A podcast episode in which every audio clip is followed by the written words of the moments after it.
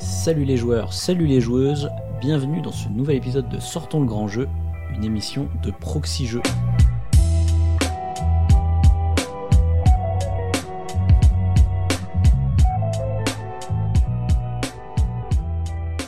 Et oui, chers auditeurs, chères auditrices, nous avons repris cette nouvelle saison de Sortons le grand jeu. Je suis le pionfesseur et je suis comme d'habitude accompagné de Cyrus. Salut Cyrus. Salut Pionfesseur. Tu es content qu'on refasse une nouvelle saison de Sortons le grand jeu? Ah, je suis ravi. J'avoue que c'est vraiment euh, une émission que j'apprécie beaucoup et même de préparer. Oui, c'est vrai. euh, On apprend plein de choses. ouais, on apprend plein de choses, c'est vrai, en général. Et euh, non, ouais, je sais pas. C'est, je pense que c'est euh, c'est une émission que que je préfère animer et, euh, et préparer effectivement dans Proxy Jeux. Je dois le confesser aujourd'hui. Et on peut rappeler un peu le principe de l'émission pour ceux qui, euh, qui découvrent. Euh, on va vous parler, bah, comme son nom l'indique, hein, d'un grand jeu, un jeu du moins qu'on estime important dans le milieu euh, du jeu de société. Euh, et on va tourner aussi autour de son auteur, voir qu'est-ce que le jeu a apporté à la fois dans le milieu, mais aussi dans la ludographie de l'auteur. On va maintenant passer au remerciement de nos tipeurs, parce que nous avons décidé de remercier une partie de nos tipeurs dans chacun des formats de Proxy Jeux. Donc nous remercions pour ce format 4-3, Philippe Leray, Otto, L'heure du jeu, Hortanelli, Tuff, Pined, Annie Faneri, Mister Anzai et Denis, Tapis Volant. Ainsi que Romain Debray, Cédrix, Train à Aube, Znokis, Beru, Thibaut, Pyrrhus, Siro, Gobarkas, Ladaline, Vinzar et Kurgayen. Voilà. Et si vous aussi vous voulez euh, donc nous aider à réaliser ces podcasts, ben, vous savez maintenant quoi faire. Vous vous rendez sur la page Tipeee et euh, ben, vous n'avez plus qu'à suivre euh, les indications sur la page. Et donc avant de... bah, déjà on peut dire de quoi on va parler aujourd'hui? Ah, ben, on peut le dire hein, complètement parce que normalement les gens l'ont déjà vu dans leur application Voilà. de podcast. dans le titre. Alors on parle de quoi aujourd'hui Cyrus? On va parler aujourd'hui d'Agricola Et oui. et donc euh, forcément on va parler également de son auteur donc Uwe Rosenberg. Mais avant, on va faire comme d'habitude un petit retour sur les commentaires. C'est parti. Donc retournons donc euh, au mois de mai 2020. Euh, nous avions parlé de Age of Steam. Mhm. Et aussi là d'un auteur euh, particulièrement connu euh, à l'international, euh, donc Martin Wallace. Alors déjà on a eu des, beaucoup de remerciements et de choses comme ça, donc ça c'est cool.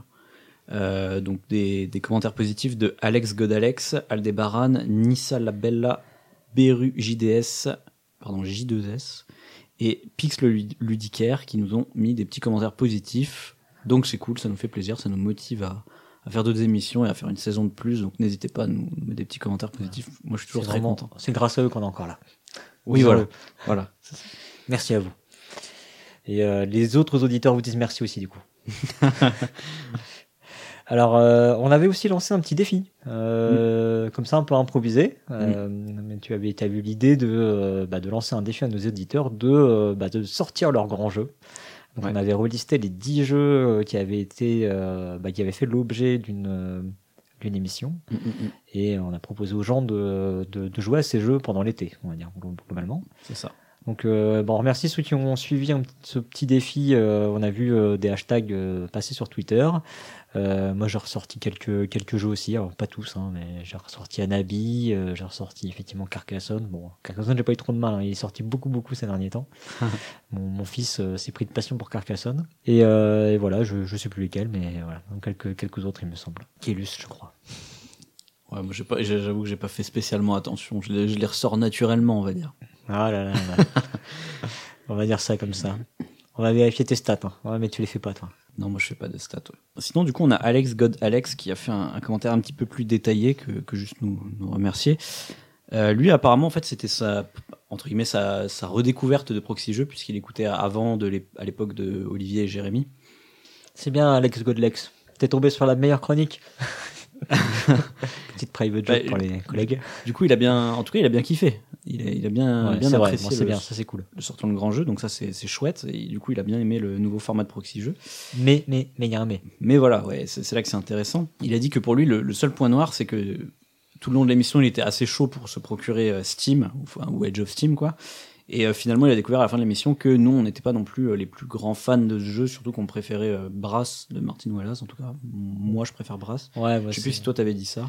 Euh, c'est plutôt euh, Fuel Crise of Snow euh, chez Ah Martin oui, oui. Wallace. Mm. Mais j'aime beaucoup Brass aussi. Hein. Mm, Mais mm. j'ai Edge of Industry que je trouve du coup plus léger, peut-être un peu plus sortable que Brass. Mm. Mais tou- toujours au-dessus de Steam, quoi, dans l'idée, quoi. Oui, oui, mais en fait, euh, je pense. euh, alors déjà, il faut, enfin, il faut savoir qu'on chronique pas forcément euh, dans cette émission que des jeux qu'on adore. Hein, c'est. euh, Ouais. Je crois que c'est une question qui va venir après, donc on pourra, on pourra revenir après euh, sur le sur le sujet pourquoi on choisit ces jeux-là.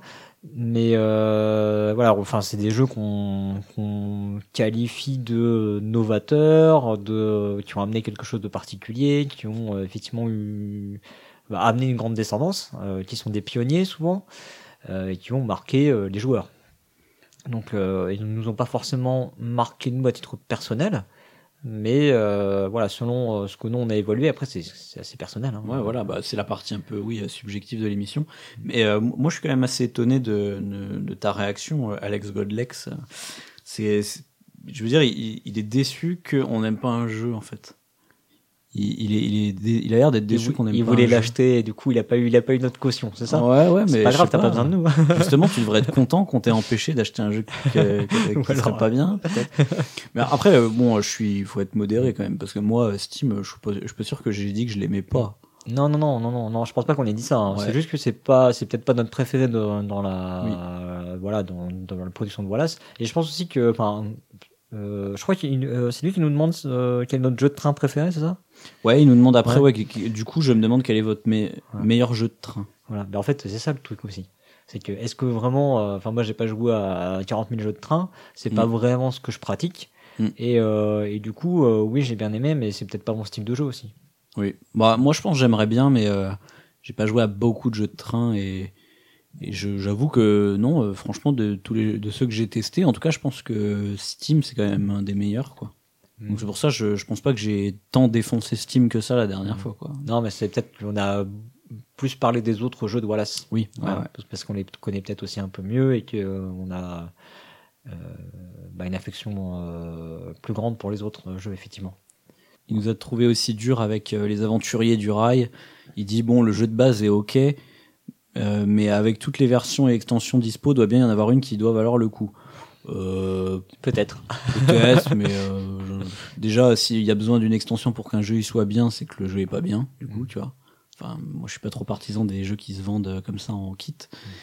En fait, bah non, mais c'est surtout que le- les aventuriers du rail, ils ont peut-être un peu vieilli parce que c'est déjà un jeu qui aujourd'hui est peut-être un peu long quoi pour pour son gabarit. Ouais. Autrement, enfin voilà, je, je trouve le, principe aventuriers du rail, il est vraiment très chouette. Hein. C'est euh, c'est un jeu d'une épure assez euh, assez, enfin vraiment c'est d'une belle épure. Euh, mais mais voilà, aujourd'hui, je trouve trop long pour ce que c'est, pour ce qu'il a proposé. Mais ils ont justement sorti des versions express que j'aimerais bien essayer. oh, moi, même le principe de base, je le trouve pas, pas dingo dingue.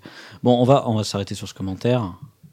On a également eu un commentaire de Twin, on en a eu plusieurs même, hein, euh, mais on a conservé celui-ci en particulier. Euh, en fait, il... enfin, c'est plutôt une information qu'on vous passe. Il a fait un long commentaire euh, relativement à la période historique que recouvre Edge of Steam en termes de réseau ferroviaire. Euh, donc si ça vous intéresse, on vous engage à aller euh, Mm. sur le, le site lire son commentaire.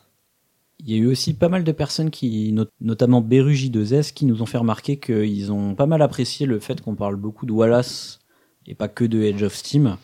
Bon, après, j'ai envie de dire, c'est ce qu'on fait dans chaque émission, mais peut-être que là, c'était un peu plus. euh, C'était peut-être un peu plus riche, oui, euh, Ouais, parce qu'on avait peut-être un peu plus de connaissances sur l'auteur. Alors c'est vrai que ça dépend, euh, ça, ça peut dépendre des émissions. Je pense qu'on avait quand même fait pas mal de choses sur Jean-Louis Roubiera, par exemple, mais c'est vrai que Ouais. sur Sherlock comme détective conseil, on avait beaucoup beaucoup trimé voilà, pour avoir après, des dé- infos. voilà. Ça dépend. hein. Donc ça, tout dépend euh, aussi de- des ludographies des, des auteurs en question. hein. Mm. Voilà. Et puis si, si on trouve, euh, bah, si nous aussi on trouve des choses à dire dessus, hein, c'est pas toujours. non Ah, voilà, euh, s'ils si ont un que style, s'ils ont un style particulier, quoi. Mais je pense qu'il va être, euh, il va être servi euh, aujourd'hui, Ouais. Euh, parce que euh, voilà, enfin, on, on- ça spoile pas. hein, je pense que tout le monde sait qu'Agricola c'est un jeu de pose d'ouvrier. Euh, or, on a déjà parlé de la pose d'ouvrier dans Kellus, donc on va sûrement passer un peu vite sur euh, les aspects mécaniques, en tout cas d'Agricola, même s'il y a encore d'autres choses à dire, on verrait. Mm. Euh, et on a prévu peut-être de parler un peu plus de Rosenberg, qui a vraiment des petites choses intéressantes. Enfin, en tout cas, on trouve vraiment des choses intéressantes euh, chez cet auteur. Après, donc, il y avait Pix le ludicaire qui nous demandait comment est-ce qu'on choisissait nos jeux et pourquoi, du coup, avoir pris Edge of Steam plutôt que Steam. Bah, écoute, pourquoi Edge of Steam plutôt que Steam? Alors, franchement, c'était un épisode qui parlait à la fois de Edge of Steam et de Steam. Ouais, mais franchement, pas- je, je pense que voilà, on a on a vraiment mis Edge of Steam en avant parce que bah, au final, il était à- bah, il était avant hein, Oui, dans, voilà. dans le temps, je veux dire, en termes de chronologie. c'est le vrai. Euh, euh, c'est ça. On est, on est peut-être un peu des vieux cons aussi. Euh, mais, euh, mais effectivement, je pense qu'au final, on a souvent fait le parallèle entre les deux. Euh, Et puis au final, bah, c'est trois points de règle. Enfin, j'exagère un peu, mais c'est trois règles qui changent. Euh, donc, euh, quand on parle de l'un, finalement, on parle quand même assez de l'autre. Hormis la- les aspects d'enchères, euh, que du coup, bah, on, enfin, on a cité parce qu'ils sont quand même dans les of Steam. Après, comment on choisit nos jeux, franchement, euh, bah, on essaye surtout de, comme on l'a dit tout à l'heure, euh, de prendre ceux qui sont importants dans le milieu ludique. Alors c'est un peu, euh, un peu vaste, hein, mais euh, on prend soit ceux qui ont apporté quelque chose, une nouvelle mécanique ou un truc comme ça, ou alors euh, qui ont, euh, qui sont juste très connus et très reconnus surtout Oui. quoi, Oui. genre qui font des tops euh, BGG ou euh, Trick Track ou des trucs comme ça quoi. Tu sais, euh, enfin quand tu traînes dans le milieu, tu vois assez vite quand même les jeux qui euh, qui, qui sont marquants et qui ressortent dans les top 10 de tout le monde et tout, tu vois ce que je veux dire. Donc je, je pense que c'est- c'est un peu comme ça qu'on choisit quoi. Il n'y a, pas de- y a pas de recette euh, mathématique. Non, c'est vrai, non. Non, il n'y a pas, euh, effectivement, non, c'est pas, parce que toi, tu parles de top et tout ça, mais c'est pas forcément le cas. On a vu qu'il y a des, des jeux qui sont plus dans les top 50, par Ouais, exemple. ouais, ouais. Euh, donc c'est un peu plus complexe que ça, quoi. Et il a, et, et, et, et, Pix le ludicaire qui nous cherche vraiment des noises, hein, il a remis une pièce euh, dans la machine Mm. sur le, le jeu abstrait. Ouais, sur- parce que j'avais redit que Edge of Steam c'était un jeu abstrait, etc. Donc pour pas euh, refaire 5 minutes de débat, j'avais mis, je lui ai mis un petit lien. Donc si ça intéresse des gens, encore une fois, sur euh, quel est mon avis sur les jeux abstraits et qu'est-ce que c'est un jeu abstrait, j'ai mis des petits liens dans les commentaires de l'émission de Edge- of Steam qui renvoient euh, vers des, des Mais les, mais les gens veulent pas ton avis, ils veulent le démonter. C'est pas pareil. Bah, venez démonter mon avis dans les commentaires, y a pas de problème. Euh, et, et, et, et, achievement, nous avons fait plaisir à Grovast. Ouais, Et ça, c'est bien quand même. c'est bon. L'émission est validée alors. Voilà. Je pense que Grovas, ça va lui faire plaisir qu'on parle d'Agricola. Enfin, j'espère. Je pense aussi. Grovast, on t'attend dans les commentaires pour savoir si tu mets un pouce en l'air ou un pouce en bas. Allez, on attaque Yep.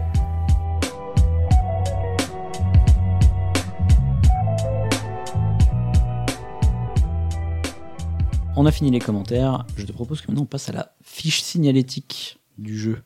Alors, Agricola, c'est un jeu de Uwe Rosenberg, on l'a déjà dit, qui a été édité en 2007 chez Lookout Games et qui est illustré par Clemens Franz, avec des magnifiques euh, graphismes euh, que tout le monde adore.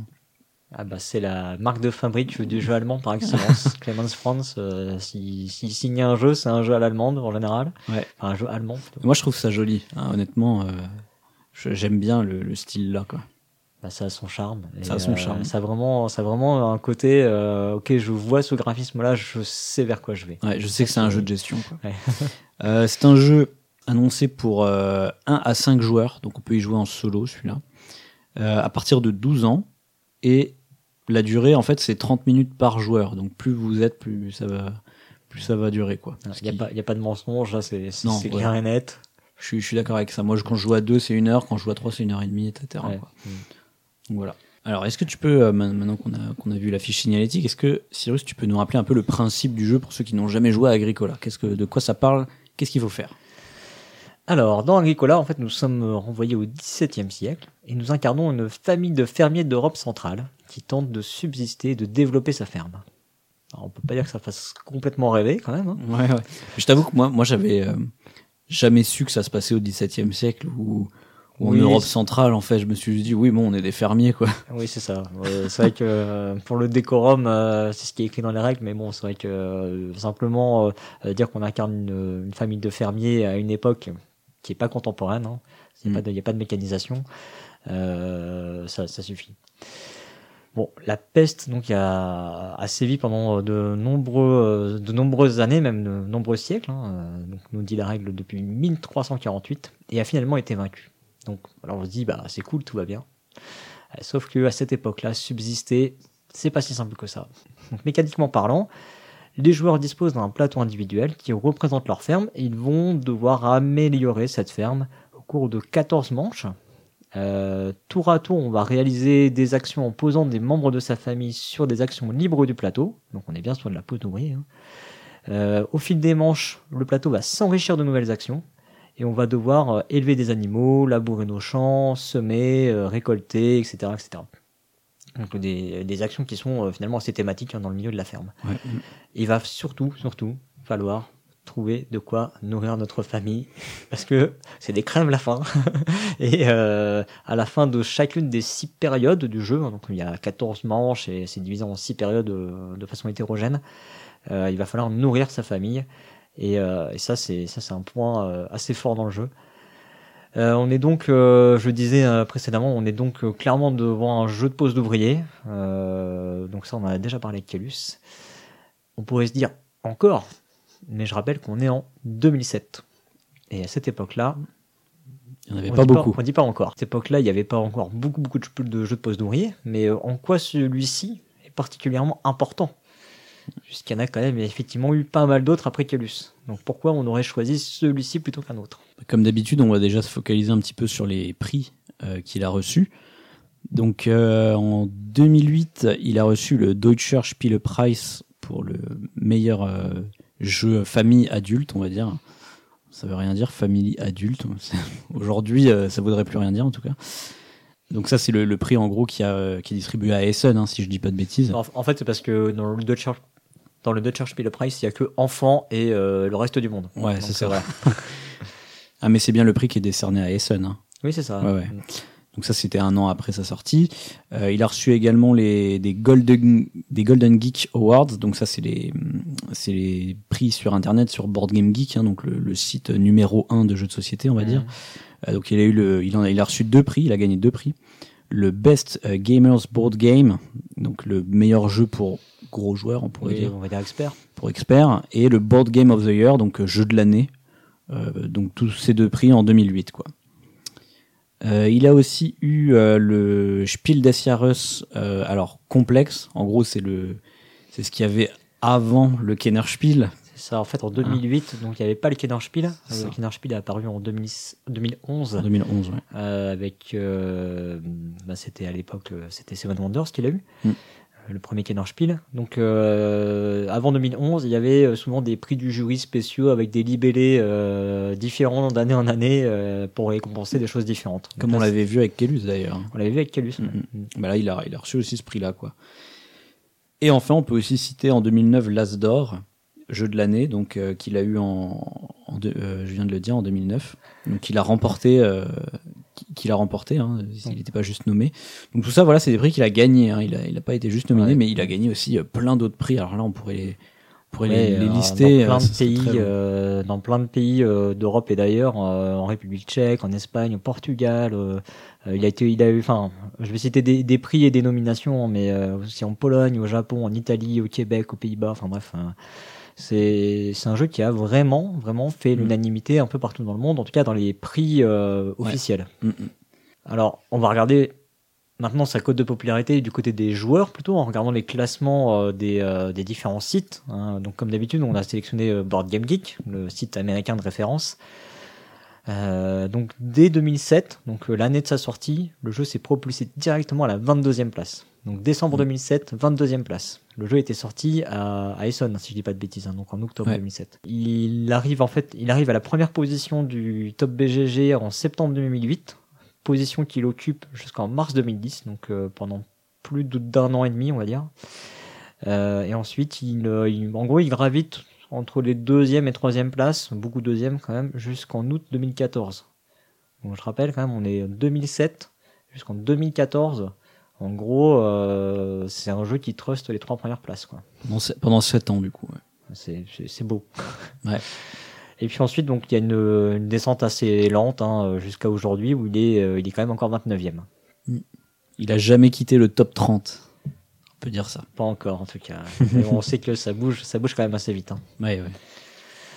Et euh, du côté de la France, donc si on regarde le classement de Trick Track, euh, on le trouve à la quatrième position encore aujourd'hui. Ce qui est bien. C'est euh, c'est un très beau classement, effectivement. Est- Est-ce que c'est pas genre euh, le, le jeu le mieux classé qu'on a chroniqué jusque-là? Euh, bah, hein. Puerto non, il y a eu Puerto Rico en fait. Ouais, qui, Puerto Rico, il est resté euh, premier longtemps aussi. Il est resté premier Mm. plus longtemps, je crois, au classement BGG. Je crois d'ailleurs que c'est le jeu qui est resté le plus longtemps premier Oui, ouais, ouais, c'est vrai. de l'histoire de BGG. Et euh, chez Trick Track, je sais plus. Euh, il est peut-être moins bien classé quand même, je me rappelle. Ouais. Bon, en tout cas, c'est un des meilleurs qu'on a jamais euh, chroniqué parce que Selon les joueurs. selon les selon les, les joueurs, bien sûr. En termes de classement, je parle juste. Voilà. Bon. Évidemment, euh, j'imagine que parmi vous, les auditeurs, il y aura des gens qui n'aiment pas Agricola, c'est évident. Un twin. Mais nous, on va vous expliquer euh, pourquoi, pourquoi ça reste un jeu important du coup dans le milieu du jeu. On va passer, euh, alors on va continuer un peu dans les dans, dans les faits quand même, et ensuite on basculera sur euh, les, les éléments peut-être un peu plus d'analyse. Euh, donc pour continuer sur les faits, c'est un jeu qui a bénéficié de différentes éditions, extensions. Donc ça aussi, en général, c'est un marqueur. hein. C'est un Mm. jeu qui est toujours vendu aujourd'hui déjà. Il faut, le, faut le faire remarquer. Euh, donc il y a eu une réédition récente qui est donc euh, Agricola euh, Revised Edition, donc l'édition révisée, qui descend en fait à 4 joueurs. Euh, c'est pour des questions de tarifs en gros. hein. Euh, J'ai lu sur le site de, de Lookout, ils expliquent qu'ils sont descendus à 4 joueurs pour maintenir un prix qui était celui euh, à la- auquel le jeu était vendu à l'époque. C'est un jeu dans lequel il y a quand même beaucoup beaucoup de matériel. hein. La boîte elle est vraiment pleine. Euh, C'est vrai qu'à l'époque, euh, parce que c'était Histari qui avait euh, fait la première, fait la vraie- les- enfin, la la première localisation. version localisation française, et euh, je me rappelle, c'était 45 euros. Mais la boîte, ouais, eff- effectivement, elle est remplie euh, à fond. Aujourd'hui, on paierait au moins 60 balles pour une boîte comme ça, quoi. Oui, largement. Mm. Donc, du coup, ils ont diminué le nombre de joueurs pour diminuer le matériel à l'intérieur de la boîte. Et euh, voilà. Et il faut avouer que euh, bah, 5 joueurs, c'est long, quoi. Voilà. Euh, c'est 2 heures et demie. ouais. Donc il faut quand même, enfin minimum, je pense pour le coup. Donc il faut quand même, faut quand même se les enquiller. Mm. Et forcément, on attend, bah, on attend entre les tours. hein. Ouais, c'est pas du tout la meilleure config, quoi. Voilà. Après, est-ce que c'est cette édition euh, à laquelle on a joué nous deux et que du coup on trouvait qu'il y avait pas assez de, de petits jetons? Et ben c'est possible, ouais, je Ouais, sais hein. pas. Euh, on a rejoué il y a pas très longtemps euh, chez un ami, effectivement, c'est possible. ouais. Je- Parce que ouais, tu vois, ils ont réduit dans la boîte, mais finalement tu te retrouves où t'as pas assez de ressources, de jetons ressources pour euh, tous les joueurs. C'est un peu bizarre, quoi. L'autre truc bizarre aussi, une petite anecdote comme ça, je la balance, mais c'est que avant euh, l'action c'était naissance pour faire euh, naître des enfants, des enfants dans le jeu, et maintenant ça s'appelle désir d'enfant. Ah oui, c'est vrai. C'est trop bizarre. Et surtout, euh, naissance sans pièce libre, maintenant ça s'appelle désir urgent d'enfant. je trouve ça trop bizarre comme traduction. Voilà, c'est la petite anecdote. c'est vrai. Euh, et donc euh, oui, euh, donc du coup ils ont fait une extension pour qu'on puisse jouer de 5 à 6. Mm. Là en revanche ça monte carrément à 6. Ouais, bizarre. ouais. Euh, donc le jeu a également des extensions. Et alors là, c'est là que c'est là qu'on va commencer à se, à se perdre. hein. Je, je vous préviens, accrochez-vous. Alors on n'a pas fait l'arbre complet. On vous envoie voir Grovast pour avoir euh, la, la lignée d'Agricola. Euh, D'ailleurs, je crois qu'il faut qu'il la remette à jour parce qu'il y a encore eu des changements dernièrement. Euh, donc il y a eu euh, une extension, une première extension qui est parue, qui est qui s'appelle les fermiers de la lande, Mm. Euh, donc qui ajoute de nouvelles mécaniques, et de nouvelles ressources à gérer, grosso modo.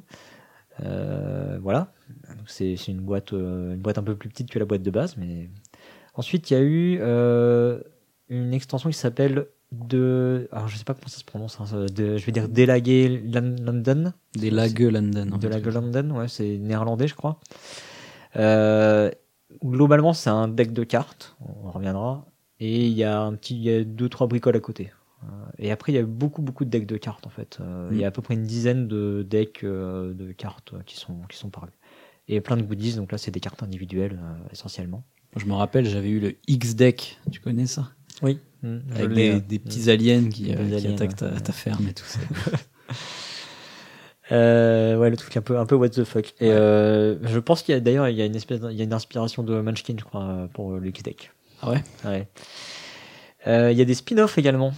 Donc on a Agricola Terre d'élevage, qui est un jeu exclusivement de joueurs Mm. et qui se concentre donc sur la partie élevage de qu'on retrouvait dans Agricola. Donc il n'y a pas du tout le- les aspects culture, culture de vivrière, de céréales, etc.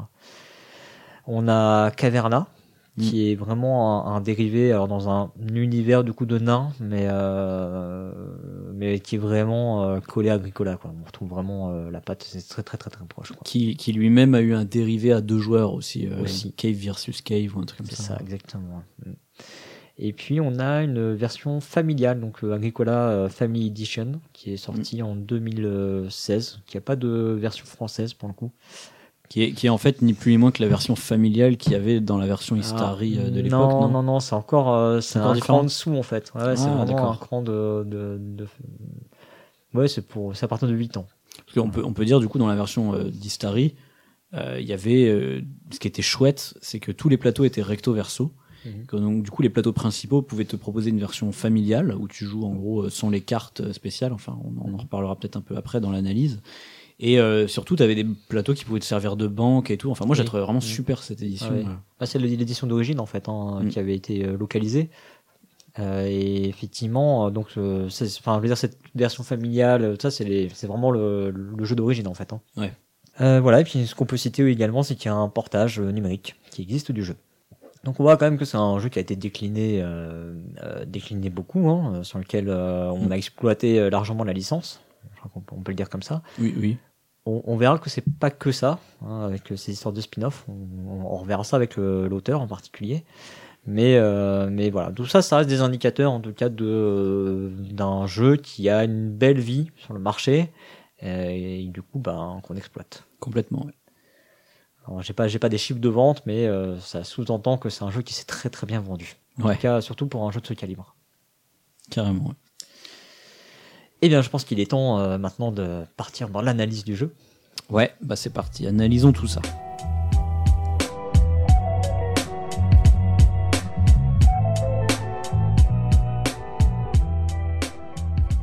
Alors, tout d'abord, comme d'habitude, je te propose qu'on parle un peu de la genèse du jeu, comment, euh, comment ce- cette idée est née dans la, dans la tête de son auteur. Ça donne en général des indications sur euh, le pourquoi et du comment. C'est ça, sur les, les composantes un petit peu du jeu. Donc, euh, Uwe Rosenberg, euh, il a beaucoup travaillé sur ce jeu. En tout, il a travaillé à peu près euh, deux ans dessus. hein. Euh, Il le dit même quasiment non-stop. Enfin, pas, pas non-stop au sens où il dort pas, il, il, il mange plus, mais euh, c'est dans le sens où il a travaillé à peu près exclusivement sur Agricola et pas sur d'autres jeux Mm. euh, à ce moment-là. Et euh, voilà, entre décembre 2005 et février 2006, il a commencé à, à jouer tout seul et à avoir un peu les idées dans son coin. Et ensuite, il a fait venir des groupes de, de playtesters, hein, de, de, de joueurs qui ont, qui ont joué euh, à Agricola pendant deux ans. Et euh, en tout, il recense même 138 personnes qui ont joué à Agricola en version, euh, on va dire, prototype. Et euh, on, peut, on peut les voir dans la règle d'ailleurs. hein. Oui, ils ont tous été remerciés, euh, tous cités dans la règle, avec euh, un petit un petit numéro devant pour euh, qu'on voit bien qu'à un moment on atteint quand même beaucoup beaucoup. Euh, ils sont numérotés par dizaines, Pour les Ouais. compter. ouais, pour les compter. Et, Euh, euh, ce qu'on peut ce qu'on ouais. peut dire aussi, c'est que en fait, avant d'attaquer vraiment Agricola en tant que tel, euh, en fait, il a eu l'envie de faire Agricola à partir de. C'est-à-dire qu'il le dit vraiment. Mm. euh, il dit euh, à partir de novembre 2005, il a joué en continu à Kielus. Et en fait, il s'est mis à modifier Kielus. Et C'est- de là qu'est parti finalement Agricola. Quoi. Alors Kélus, on rappelle, on l'avait déjà chroniqué euh, dans un Sortons le grand jeu, donc si vous voulez avoir plus de détails sur ce jeu, allez réécouter l'épisode, on mettra un lien dans le billet. Et, euh, et voilà, si vous voulez un petit peu plus de détails sur Kélus, donc on, on voit tout de suite l'affiliation, hein. de toute façon c'est que c'est aussi un jeu de pouces d'ouvriers, euh, enfin on, voilà, on, voit que c'est quand même assez similaire. Euh, Alors, ce qu'il dit également, c'est qu'il a été inspiré de Magic pour les cartes. C'est-à-dire que vraiment, euh, alors si on, a bien compris, parce que c'est pas forcément très clair dans, ses interviews et dans, ce qu'il explique, mais euh, de décembre 2005 à février 2006, euh, en gros, il avait fini le cœur du jeu. Donc, de ce qu'on comprend, c'est plutôt les aspects pose d'ouvrier. Et euh, donc là, il a mis le jeu en playtest avec euh, déjà un set de cartes. hein. Il y avait quand même euh, un set de cartes, on va dire, de, de, base. Et en fait, petit à petit, il a enrichi le jeu et enrichi le jeu et ainsi de suite. Il a pas arrêté de créer des cartes jusqu'à arriver à un foisonnement. On peut, on, peut, expliquer quand même, parce qu'en fait, dans Agricola, ce qui est particulier, c'est que vous commencez la partie avec des cartes en main qui sont vraiment qui viennent d'un paquet où elles sont toutes différentes. Et c'est là que ça, il y a la filière avec Magic, quoi. C'est que il y a hum, des cartes avec toutes des effets euh, uniques et particuliers, quoi. je sais pas combien euh, il y a de cartes, je vais pas vérifier, mais on va dire qu'en gros, euh, si on mélange les aménagements mineurs, les aménagements, les, euh, Savoir-faire. les savoir-faire, merci, euh, et euh, les, les aménagements majeurs qui sont, mais enfin qui sont sur le, qui sont constants, eux. Ouais. Voilà, qui sont constants. On doit arriver à une centaine de cartes, je pense, dans le jeu. Bah plus parce qu'en fait t'as trois paquets dans le jeu de base. Oui, c'est vrai, oui, oui. Donc euh, t'as trois paquets de 100 cartes euh, et tu joues avec celui que tu veux. T'en as un facile, un complexe et un interactif. Ouais. Donc euh, pff, en vrai ouais les possibilités elles sont énormes quoi déjà. Et on joue, et on joue avec, on a quoi, six cartes au début de chaque? Sept- savoir-faire c'est et, sept- euh, sept de chaque. 7 et 7. Mm. Bon, après Voilà. t'en as qui jouent en draft, t'en as qui jouent, euh, t'en choisis 7 parmi 10, etc. Mais Oui, voilà, ça, il y, a des- il y a des variations. Voilà. En tout cas, euh, c'est pour dire qu'on joue finalement avec assez peu de cartes par rapport à l'ensemble du, de, de ce qui est proposé dans le jeu. Du coup, ça avait beaucoup de variété et euh, d'émergence. Alors, il, il avait une idée qui, qui arrivait assez tôt dans le développement, c'est cette idée de cro- nombre croissant d'ouvriers. Hein, tu commences avec deux ouvriers et t'en as de plus en plus qui vont venir. Contrairement à Kelus, où en fait euh, ton nombre d'ouvriers dépend de ton argent en fait à chaque tour. Et euh, ça, en fait, du coup, c'est un de ses playtesters qui lui a suggéré l'idée que ça tourne autour d'une famille qui grandit. Et euh, vu qu'à côté, il avait aussi des mécaniques qui ressemblaient à de l'agriculture et à enfermer des animaux, quoi. Ben, la thématique du jeu est arrivée un petit peu comme ça. Il s'est dit, ah, ça tourne autour d'une famille de fermiers, quoi. C'est le mélange entre ces deux trucs qui a, qui a donné euh, la, Qui la a mé- amené le thème du jeu. le thème, ouais. Alors, du coup, si on doit euh, découper un petit peu mécaniquement euh, Agricola, on peut voir qu'il est composé, on va dire, de quatre choses un petit peu essentielles. Bon, bah déjà, on l'a dit euh, 15 000 fois, il y a la pose d'ouvrier, mais celle-ci, elle est très particulière par rapport à Kélus. Parce que quand, euh, quand on pose son pion, on fait l'effet immédiatement. C'est ça, et ça change pas mal de choses quand même. Bah ouais, ouais, ouais. Parce que du coup, ça rend le truc un peu plus dynamique. Et t'as pas euh, cette phase de résolution qu'il y a dans Kélus ou dans, je sais pas, les piliers de la Terre ou euh, l'âge de pierre, enfin des, des jeux où des jeux de, de pose d'ouvrier old school, on va dire. En fait, pour moi, ça transforme justement euh, un jeu qui a encore une dimension de programmation Oui. en un vrai jeu de pose d'ouvrier. C'est pour ça que moi, je considère que euh, c'est vraiment Agricola la pose d'ouvrier. Ah ouais, moi non. Mais, mais euh, effectivement, euh, du coup, tu dois plus anticiper l'ordre dans lequel les bâtiments sont dans Kélus ou des trucs comme ça. Ça, ouais. Enfin, l'ordre de Pour résolution. ça, je parle vraiment d'une dimension de programmation. Mm. Que Agricola, tu, tu dois, tu, tu as un plus de liberté sur l'ordre de résolution des actions. C'est ça. Euh, bah, du coup, c'est à peu près le premier à avoir popularisé ça, en tout cas. On peut juste citer Byzantium et Way Out West, qui sont deux jeux de Martin Wallace, justement, qui avaient aussi cette espèce de mécanique d'action euh, pose d'ouvrier où tu te posais, tu faisais l'action directement aussi. Euh, si vous vous souvenez, on en avait parlé dans Kélus. Au pire, euh, allez réécouter l'épisode. Mm. On vous le dira 15 000 fois dans, dans cet En, épisode. en tout cas, c'est des jeux qui n'ont pas eu le même, euh, le même succès hein, derrière, qui n'ont pas eu la même distribution. Non, Donc ouais. effectivement, c'est pour ça qu'on me dit bien que c'est le premier à avoir popularisé, en tout cas, ce, ce principe de euh, je pose et je fais tout de suite mon action. c'est ça. Donc ensuite, il y a, ça aussi on en a déjà vaguement parlé, hein, euh, il y a l'entretien des ouvriers. C'est-à-dire que euh, dans l'introduction, tout à l'heure je citais, euh, voilà, il va falloir nourrir sa famille. Mhm. Donc, plus euh, les membres de la famille sont nombreux, bah, plus il y a de bouche à nourrir. C'est vraiment le premier à avoir fait ça. hein, pour le coup, l'idée de pose d'ouvrier où tes ouvriers doivent être nourris à chaque tour. ça. Enfin, Il y pas a à une, chaque tour. une mais- contrepartie au fait d'avoir plus d'actions que les autres. C'est ça, ouais. Tu dois les nourrir, quoi. Mais euh, oui, non, c'est pas à chaque tour, c'est à chaque euh, récolte. quoi. Oui. Ensuite, donc on a, une- on l'a dit, hein, il y a une, une mécanique de combo de cartes, on pourrait dire. Enfin, cette mécanique à la Magic où chaque carte est unique et a son effet, et du coup, il va falloir que tu cherches les, peut-être pas forcément combo, mais au moins synergie entre tes C'est cartes. ça, et en tout cas, il va falloir essayer d'exploiter euh, au maximum. Parce que on a sept cartes euh, de savoir-faire, sept cartes de- d'aménagement mineur, mais on va absolument pas toutes les poser. Ouais. Euh, donc il va vraiment falloir euh, trouver quelle voie stratégique on va, euh, on va choisir. Mm. Et du coup, quelle carte on va poser et celle qu'on va laisser de côté. Quoi. C'est ça. D'ailleurs, euh, c'est vrai que c'est assez unique dans Agricola parce que tu prends des jeux comme euh, Race for the Galaxy qui sont aussi euh, très magiques hein, dans, l'idée puisqu'ils ont chacun chaque carte a des pouvoirs uniques. Bah là, tu brasses beaucoup de cartes dans Race for the Galaxy. Je sais pas, dans Terraforming Mars aussi, tu brasses plein de cartes dans la partie. Ouais. Alors que Agricola, t'as juste toutes tes cartes au départ Mhm. et démerde-toi avec, tu vois. Ouais. Tu, Comme Res Arcana, finalement, un peu, euh, si on veut faire un parallèle euh, je- Tom Lehman. tu, as, tu as toutes tes cartes au départ dans Race Oui. Arcana? Mm. C'est pas juste trois et tu pioches dans un petit deck comme ça? Oui, mais tu les connais au départ. Ah, tu les connais, ouais, Ouais, ouais. Tu les connais. Ouais, tu les connais, mais tu les as pas toutes à disposition. C'est ça, ouais. Alors c'est ouais, c'est une légère différence, mais effectivement, euh, effectivement, ça se rapproche peut-être un peu de Res Arcana. Et ensuite, on a, le, bah, on a une dimension de gestion de ressources en fait, hein, euh, et de développement. Euh, c'est assez important et c'est surtout important pour Uwe Rosenberg apparemment. Euh, cette composante de développement, on va progresser au fur et à mesure du jeu. On va acquérir des capacités, donc avec euh, typiquement ses savoir-faire. euh, et euh, les aménagements mineurs ou, ou, ou majeurs. Donc ça, c'est les cartes. hein. Ouais, c'est toutes les cartes du coup. Et qui bah, donne une dimension de tableau building finalement à, à Agricola. Et ça, on en avait parlé avec. Puerto Rico, c'est ça Incroyable. Ouais. Les choses sont bien faites, n'est-ce pas? Bah, allez réécouter la chronique sur Puerto Rico et c'est du coup. Non mais oui, on, ra- on rappelle rapidement le tableau building, hein, c'est exactement ça. C'est tu, tu, tu vas construire d'habitude. Habituellement, c'est plutôt des bâtiments dans, dans Puerto Rico ou dans d'autres jeux de gestion. Mais euh, tu construis des trucs et ça te donne des, des espèces de pouvoirs permanents Ouais, jusqu'à la fin de la partie. Donc tu vas avoir ce côté euh, croissance.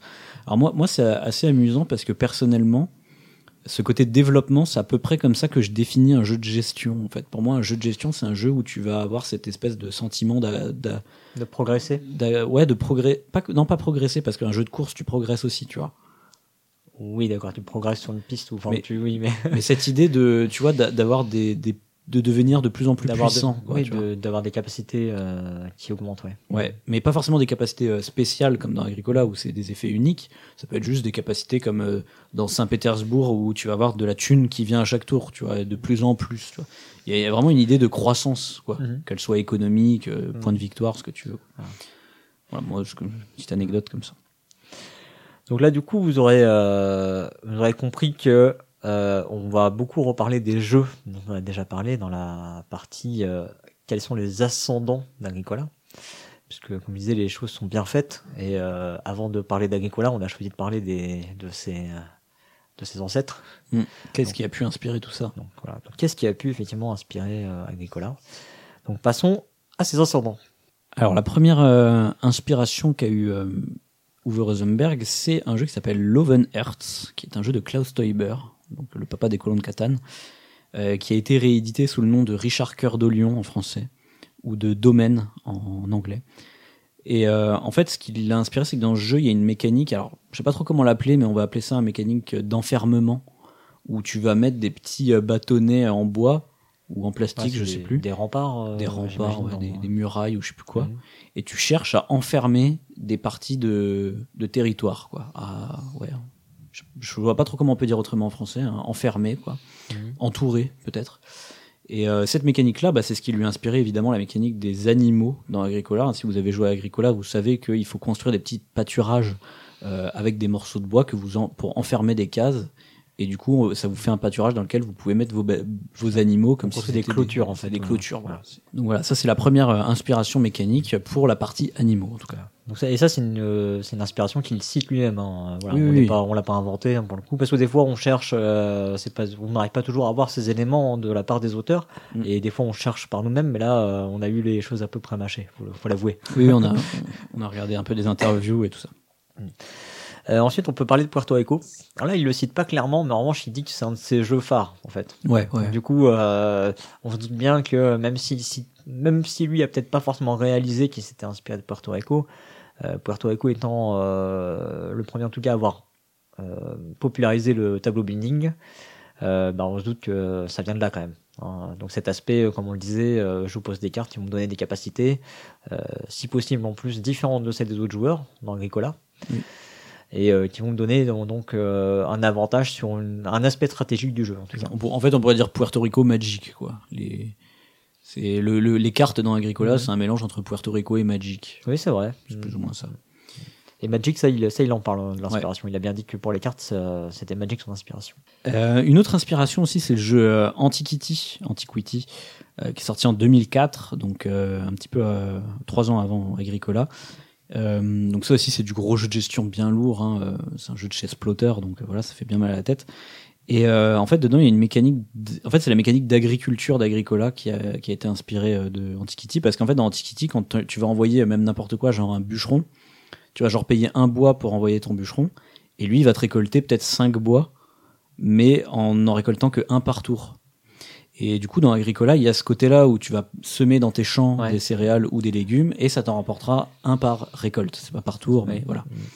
Donc euh, cette mécanique, en fait, je dirais de ressources qui se reproduisent, tu vois. Mhm. Genre tu mets un, un, un céréale, et ben ça t'en donnera trois au bout de trois tours, tu vois.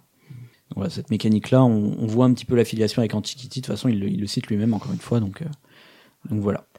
Et enfin, donc, euh, comme on l'a déjà dit également plusieurs fois, Keylus. Alors, Là, ce qui est intéressant, c'est qu'en fait, Kélus ne l'a sans doute pas inspiré que pour la pose d'ouvrier. Ouais. Euh, bon, en plus, bon, on a dit, hein, Kélus, visiblement, il y a joué beaucoup et il a, il a vraiment euh, bâti Agricola sur, euh, sur de la refonte de Kélus. Enfin, J'imagine qu'à un moment, ça a divergé, mais voilà. Et euh, en fait, on va retrouver également dans euh, enfin, en similarité avec Kélus, le, le nombre de choix d'action qui augmente. C'est-à-dire que petit à petit, à chaque tour, en fait, on ajoute une carte qui est une ac- nouvelle action dans Agricola. Mm. Euh, et dans Kélus, c'est le principe de, euh, c'est les joueurs qui vont alimenter le nombre d'actions en achetant des bâtiments qui proposent des nouvelles actions. Mm. Donc on a ce, ce principe de plus j'avance dans le jeu et plus j'ai d'actions possibles. C'est Et on- intéressant d'ailleurs hein, que- qu'il ait changé ça en le faisant automatiquement plutôt qu'en laissant le choix aux, aux joueurs, je trouve. Oui. Mm. Mm. Et avec une part d'aléatoire en plus. Ouais. Dans Agricola. Moi, je trouve ça cool. J'aime bien le, quand il y a une petite part d'aléatoire. Ouais, ça. Là, t'en as deux, là. T'as les, t'as les, les, Les cartes, cartes. avec les actions et t'as le, les, les cartes en main. Exactement. Euh, et également, on peut citer aussi le- l'aspect collecte, en fait, hein, de, de ressources, euh, et utilisation de ressources pour, euh, pour construire des choses, qui, euh, qui est également, qu'on retrouve également dans Kélus. Du coup, si vous voulez voir les autres ascendants vraiment de la pose d'ouvrier, ben encore une fois, allez réécouter notre épisode sur Kélus, qui, euh, où on avait déjà fait un petit peu le point là-dessus. Donc maintenant, pour euh, parler de la suite de l'émission, donc on va euh, regarder les descendants d'Agricola. Alors forcément, il y a beaucoup de descendants euh, qu'on a fatalement cités dans Kélus, hein, puisque là on se concentre quand même encore une fois sur la pose d'ouvrier, quand même ça reste quand même la mécanique phare d'Agricola, Ouais. même s'il y a d'autres choses à côté. Donc pour tout ce qui est pose d'ouvrier, en tout cas, on va pas revenir sur les descendants qu'on a cités dans Kélus. Euh, ce serait difficile de dire d'ailleurs si ces descendants sont des descendants euh, de Kélus ou d'Agricola, hein, les, les deux étant de toute façon avant. Ouais. Euh, Est-ce que les auteurs euh, connaissaient plutôt Kélus ou connaissaient plutôt Agricola et lequel des deux du coup était leur favori pour dire je m'en suis inspiré? J'imagine que ça, ça dépend clairement des auteurs. En tout cas, ce qu'on peut dire, c'est que si vous allez réécouter notre épisode sur Kélus pour voir justement les, les descendants de Kélus, vous remarquerez qu'il y en a beaucoup où justement, ou même, ou même de toute façon, si vous prenez tous les jeux de pose d'ouvrier dans votre ludothèque, demandez-vous lesquels euh, ont une action qui se fait immédiatement et lesquels c'est plus comme dans Kélus où vous programmez l'action et ça se résout euh, ensuite. Et en fait, vous allez voir que ça arrive beaucoup plus souvent maintenant dans les jeux de pose d'ouvrier, on va dire modernes, que ça se résout immédiatement comme dans Agricola. Quoi. Oui. Donc là-dessus, Agricola, je pense qu'il a eu une portée euh, assez, enfin une résonance assez euh, large, quoi. Euh, donc voilà, donc cela on va pas les reciter. En revanche, on va peut-être se concentrer sur certains aspects qu'on trouve dans Agricola et qu'on trouvait pas forcément dans Calus, euh, pour euh, citer quelques jeux ou reciter certains euh, pour les, Ouais. les- les replacer. Euh, donc on a on a parlé de l'entretien des ouvriers, qui est une, une innovation dans Agricola. Et les deux jeux phares un peu de, de l'époque, c'était L'âge de pierre et Tzolk'in, donc sortis respectivement en 2008 et 2012. Et bah là, ouais, pareil, il y y, a cet aspect de, il faut nourrir ces petits bonhommes à chaque tour, et on peut avoir une croissance du nombre d'ouvriers au fur et à mesure de la partie. Après, euh, c'est sûrement pas les seuls à avoir fait ça, hein, mais c'est juste ceux qui avaient un peu le plus résonné euh, après Agricola, je dirais. Quoi. Euh, ensuite, euh, sur les aspects, les aspects ajout de cartes et de combos, on peut citer récemment Terramara, donc qui est sorti en 2019, donc celui-ci est vraiment très très récent. On a vraiment ce principe en fait d'aller associer des effets de cartes avec la pose d'ouvrier. C'est-à-dire que, alors, on va pas les acquérir de la même façon les cartes dans Terramara, on les a pas au début. Bien qu'on ait un personnage quand même qui rend le, le jeu un peu asymétrique et qui peut orienter les stratégies. Mm. Donc on a déjà euh, quelque part euh, une sorte de savoir-faire au début qu'on aurait déjà. Ouais. Et au fil de la partie, on va pouvoir acquérir des cartes qui vont nous donner effectivement des avantages sur les autres et qu'on va tenter de bah, d'optimiser. Et cela, on va les acquérir sous une forme de rivière en fait. Euh, voilà. Et effectivement, on va, on- moi j'ai trouvé beaucoup de feeling similaires avec euh, Agricola euh, dans Terramara. Ok. Bah, après, en fait, l'aspect combo de cartes, tu peux le retrouver aussi dans pas mal de jeux de gestion comme euh, Terraforming Mars ou euh, euh, Grand, Ah oui, Aus- bien sûr, Grand bien Austria Hotel et tout, mais mais il y aura pas forcément la pose d'ouvrier avec, effectivement. Voilà, là c'est le pour l'aspect euh, combinaison des deux. Mm. Enfin voilà, donc du coup, si vous voulez vraiment plus de détails, euh, franchement, des jeux de pose d'ouvrier, il y en a des tonnes, donc on n'est pas là pour faire du name dropping. Euh, on va plutôt faire comme d'habitude et parler de, de notre bon vieux Aleister Fowler. Euh, donc on, se ra- on rappelle, c'est quelqu'un qui avait euh, parlé des genres littéraires. C'était Acariat hein, qui nous avait parlé dans sa chronique. Et il disait que ce, ce monsieur avait défini un genre comme ayant à chaque fois une œuvre innovatrice, une œuvre paradigmatique et une œuvre définitive. C'est-à-dire que chaque genre, dans la littérature en tout cas, a une œuvre qui invente quelque chose, hein, euh, qui, euh, qui ensuite est le paradigme, c'est-à-dire euh, c'est l'œuvre de référence pour tout le monde, Mhm. et l'œuvre définitive, on va dire, c'est la meilleure à l'heure actuelle. Alors évidemment, c'est très subjectif. Mais du coup, pour toi, Cyrus, si on parle, on va dire, de la pose d'ouvrier, je pense, on va parler de ça, euh, Agricola, où est-ce qu'il se situe dans tout ça? Alors, normalement, si on est logique, on dit la même chose que ce qu'on a dit dans Kélus. Ouais, faut pas aller réécouter. Alors, euh, bah, moi, je vais dire la même chose que ce que j'ai dit dans Kélus. Hein. J'ai pas, j'ai pas changé d'avis euh, depuis. Pour moi, c'est Kélus qui est l'œuvre innovatrice. Alors, on avait vu hein, avec Kélus qu'il y avait d'autres œuvres avant, mais pour moi, c'est celle qui a vraiment euh, l'innovatrice dans le sens où elle a popularisé aussi la chose et que euh, elle a peut-être euh, elle a posé le jalon. quoi. On, Ouais. est là, on est là aussi pour parler de, de ces fameux jeux qui ont posé les jalons. Euh, donc pour moi, c'est Kélus l'œuvre innovatrice. L'œuvre paradigmatique, pour moi, c'est Agricola. Euh, parce que euh, parce qu'effectivement euh, il ajoute ce côté action directe qui pour moi fait que là on est vraiment dans dans ce qu'on définit comme la pose d'ouvrier aujourd'hui même si effectivement je suis d'accord que euh, Kélus ça reste de la pose d'ouvrier dans le sens où je prends une action enfin je, je prends une case qui représente une action et que euh, je vais en récolter le bénéfice. Mm. même si c'est décalé dans le temps ça reste de la pose d'ouvrier mais pour moi vraiment le canon de la pose d'ouvrier c'est vraiment c'est je me pose et je fais l'action quoi.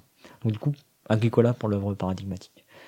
Et en œuvre définitive euh, je pour moi ça reste Agricola aussi. J'ai j'ai pas trouvé de, de jeux qui m'ont euh, qui m'ont plus plu qu'Agricola jusqu'à présent et je, je vois pas euh, d'œuvres qui ont transcendé le genre suffisamment pour euh, pour mériter d'être placé euh, Mm.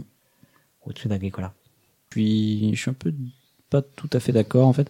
Euh, je, je sais plus si c'est ce que j'avais dit dans, dans, dans Kélus, donc j'aurais peut-être un peu l'air ridicule si c'est pas la même chose. Mais pour moi, l'œuvre innovatrice, c'est plutôt Bus. On en avait parlé dans Suis sur Kélus parce que c'était vraiment le premier, euh, on va dire les prémices de la pose d'ouvrier. Donc euh, je pense que c'est lui vraiment qui a innové le truc. Moi, j'aime bien quand l'œuvre innovatrice, elle est toujours un petit peu bancale parce que tu vois, c'est les débuts de, du truc quoi. Et euh, pour œuvre paradigmatique, en fait, je sais pas parce que moi j'ai envie de dire plus Kélus. Mais c'est vrai que plus on avance dans le temps, plus les gens l'oublient et ont plutôt Agricola comme œuvre comme paradigmatique. référence ouais. Ouais, comme référence. Donc, euh, je sais pas. Mais disons que moi, à mon époque, c'était Kélus, quoi. Mais euh, je, je sais pas, ouais. J'ai- pour le principe, j'ai envie de dire Kélus. et en œuvre définitive, par contre, là, je suis d'accord, c'est Agricola. Moi, j'a- j'arrive pas à trouver non plus mieux que Agricola en jeu de pose d'ouvrier. bon bah alors euh, t'avais dit la même chose J'avais dit la même chose, t'avais Ouais. vérifié. Ça va, je suis. euh, Oh, t'es t'es constant Je suis cohérent. eh ben écoutez, voilà, voilà, chers auditeurs et auditrices, pour cette analyse, je te propose, Cyrus, qu'on parle maintenant un petit peu du thème. Ok, allez, on va aller regarder euh, du côté du thème d'Agricola.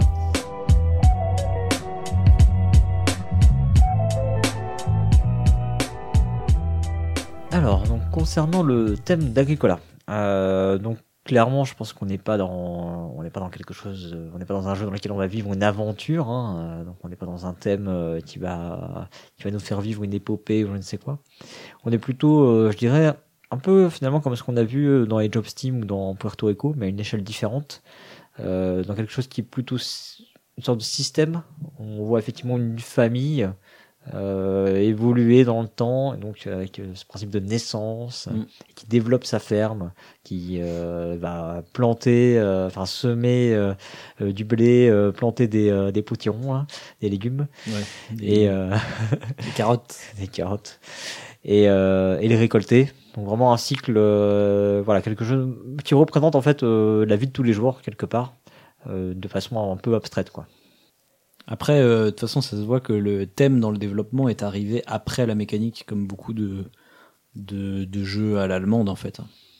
Oui. Bon, en tout cas, apparemment, c'est ce qu'il déclare. C'est vrai qu'on aurait pu, on aurait pu se dire après tout euh, qu'il aurait voulu faire un jeu de pose d'ouvrier euh, avec euh, avec ce thème-là, mais euh, visiblement de ses propres dires, c'est un thème qui arrivé après. Donc il y, a- Mm. il y avait sûrement ces idées-là qui étaient qui étaient en place. Effectivement, ce principe de de ressources qui qui augmente dans le temps avec le principe des semailles ou euh, le principe du coup de l'élevage où euh, les animaux se reproduisent. Mm. Et, euh, et comme on le disait plus tôt, un de ses playtesters lui a dit bah ça colle finalement bien avec la vie de la vie de la ferme quoi. Et ce qui est, ce qui est marrant, c'est qu'au final, ça, malgré tout, ça reste quand même un, jeu, un des jeux de gestion, je trouve, où la thématique est quand même la plus corrélée avec les mécaniques. Oui, ouais. Tu Moi, euh, j'ai été finalement surpris en fait d'apprendre Mm. que le thème est arrivé euh, après le développement de la, de la partie mécanique. Ouais. Mais du coup, c'est bien parce que c'est bien trouvé, quoi. Pour le coup, euh, Mm. ça, ça rend les choses intuitives. Tu te dis, oui, d'accord, je, je sème des céréales, je vais en récolter plus. euh, J'ai mes, mes pâturages, ça me permet d'accueillir des animaux. Enfin, tout est, tout est vraiment bien, bien ficelé, bien logique. Euh, contrairement, à pas mal de jeux de gestion modernes où des fois, tu comprends pas trop. euh, c'est juste une soupe de points de victoire, quoi. Enfin, je sais pas, Ouais, les, ouais. je pense pas, les jeux de Stéphane Feld, ils sont souvent pas hyper thématiques, quoi, tu vois. Non, non, c'est ouais, clair. Je vois- vois- J'y j'y vois pas de thème effectivement dedans. Mm, mm. C'est assez plaqué. Mm. Ouais, ouais. Alors dans, dans une interview qu'on a qu'on a relevée, on, qu'on vous mettra, euh, je pense dans, dans le billet, c'est une interview de 2008 qui fait suite finalement à Agricola. hein. C'était à peu près un an après, je me, je me rappelle plus la date exacte. Euh, il, euh, en fait, la question lui a été posée en fait quelle importance, quelle importance en fait il, a, il accordait au thème dans, dans ses jeux. En fait, il disait euh, en gros que bon bah ça dépendait certes des jeux, mais que pour lui le thème c'était quelque chose qui permettait aux nouveaux joueurs, donc enfin quelqu'un qui découvre le jeu, euh, le jeu euh, qu'il est en train de jouer quoi, euh, d'atteindre un score minimum. C'est-à-dire qu'en gros c'est ce qui va donner la logique au jeu. Et Mm. du coup bah la personne va se dire ok bah je vais faire ça ça parce que ça me paraît logique selon le thème. En fait, il, il le voit comme un élément ergonomique, Ouais c'est ça en fait. plus qu'un Ouais. élément immersif, on va dire. Oui. Mm. Ouais, donc c'est, là aussi c'est une vision intéressante. Hein. C'est une vision Ouais. qui est pas qui est pas forcément euh, commune et partagée, je pense, de tous tous les auteurs. En tout cas, il cherche pas effectivement nous faire vivre une aventure ou voilà. Pour lui, effectivement, comme tu le dis, euh, je pense que c'est bien bien dit. C'est un aspect ergonomique au final. On peut donner un contre-exemple, genre on avait parlé d'Anabi et de Antoine Boza. Lui, Antoine Boza, c'est complètement l'inverse. Lui, il veut raconter des histoires à travers ses, son C'est thème. ça. quoi, tu vois. Et euh, oui, et il, a- et il ajoute euh, donc, enfin pour en rajouter une couche, hein, il dit qu'en gros, c'est au travers du thème euh, et d'un thème en particulier plausible, en gros, hein, qui euh, qui veulent dire quelque chose, que le jeu va pouvoir être compris. Ouais. Bon, je pense que voilà, c'est à peu près ce qu'on peut dire du thème. C'est plutôt intéressant, ça nous fait une transition toute faite pour le, la partie suivante, parce que maintenant on va parler de l'auteur et de, bah, de ce qui fait peut-être sa patte. Donc, qui est Uwe Rosenberg? Alors, Uwe Rosenberg est né en mars 1970 à Aurich, donc c'est près de Brems, dans le nord-ouest de l'Allemagne. Euh, alors c'est quelqu'un visiblement qui a l'autorat dans le sang. Euh, en fait, il raconte qu'à l'âge d'à peu près 10 ans, si j'ai bien compris, il avait déjà fait un jeu de foot avec ses voisins sur la base du matériel d'un d'un autre jeu donc qui s'appelle Focus, qui est un jeu euh, auquel visiblement il a beaucoup joué. Qui est un spiel. Qui voilà. Euh, et euh, il explique aussi qu'il a commencé à développer vraiment des jeux euh, pendant ses études. Et il a étudié, devinez quoi C'est un mec qui a étudié les statistiques. Donc, euh, il faut, enfin, euh, on était déjà tombé, non? On est déjà tombé sur des mathématiciens, je crois. Ouais, bah, pas des statisticiens. Richard Garfield, il me semble. hein. Ouais, c'est ça. Ouais. Euh, donc c'est vrai qu'on dit que c'est plutôt un atout pour développer des jeux de société. Voilà, je sais pas s'il y a besoin vraiment d'avoir fait des stats. Hein. Mais bon, j'imagine que ça peut, ça peut peut-être donner des méthodologies en tout cas. C'est peut-être ce qui fait que tous les jeux euh, se ressemblent. non, mais c'est vrai. Ouais, bah, bah, peut-être. pas. L'expression est toujours la même. Quoi. Enfin, Ouais. je sais pas. Il a fait ses études euh, à Dortmund et euh, il se trouve que c'est une ville qui est près de près d'Essen. Alors, je sais pas si c'est une coïncidence ou si c'était un souhait de se rapprocher. Enfin, visiblement, c'est quelqu'un qui met déjà le jeu, le jeu de société. Oui, oui. Voilà. Euh, donc, euh, c'est une quarantaine de kilomètres. hein, c'est vraiment tout près. hein, c'est juste euh, après Essen, euh, donc euh, un peu à l'est. Et il explique également euh, qu'il a, il a plusieurs inspirations qu'il qu'il cite. Euh, il cite euh, Boursicocotte, il cite euh, Civilisation, la série des 18XX. Euh, alors pour la série des 18XX, parce que euh, dans sa ludographie, on va pas voir vraiment de jeu dans ce style-là, enfin en tout cas pas, pas aussi, euh, enfin pas de pas de jeu de train en tout cas. En fait, il explique surtout que c'est ce qui lui a donné le goût au, au jeu de au jeu complexe en fait. Ouais. Bon, c'est c'est sûrement ça a été- gestion, ouais, j'imagine que ça a été un déclencheur quand même pour pour se lancer dans un jeu comme Agricola Mais, mais je pense que les 18XX ont été un déclencheur pour pas mal de personnes, de, de game designer. enfin de game designers de jeux de gestion en tout cas. Mhm. Parce qu'à l'époque, c'était un peu les premiers gros jeux euh, euh, typés gestion qui ont existé, à mon avis. hein. Mhm, ouais, c'est possible. Mm. Mhm. Euh, voilà, et ensuite euh, bah, des jeux qu'on a qu'on a déjà cités euh, précédemment, euh, donc euh, euh, donc euh, Richard Cœur de Lion, Antiquity et euh, Kellus. Voilà, donc ça c'est les inspirations qu'il cite euh, dans l'interview de 2008 également.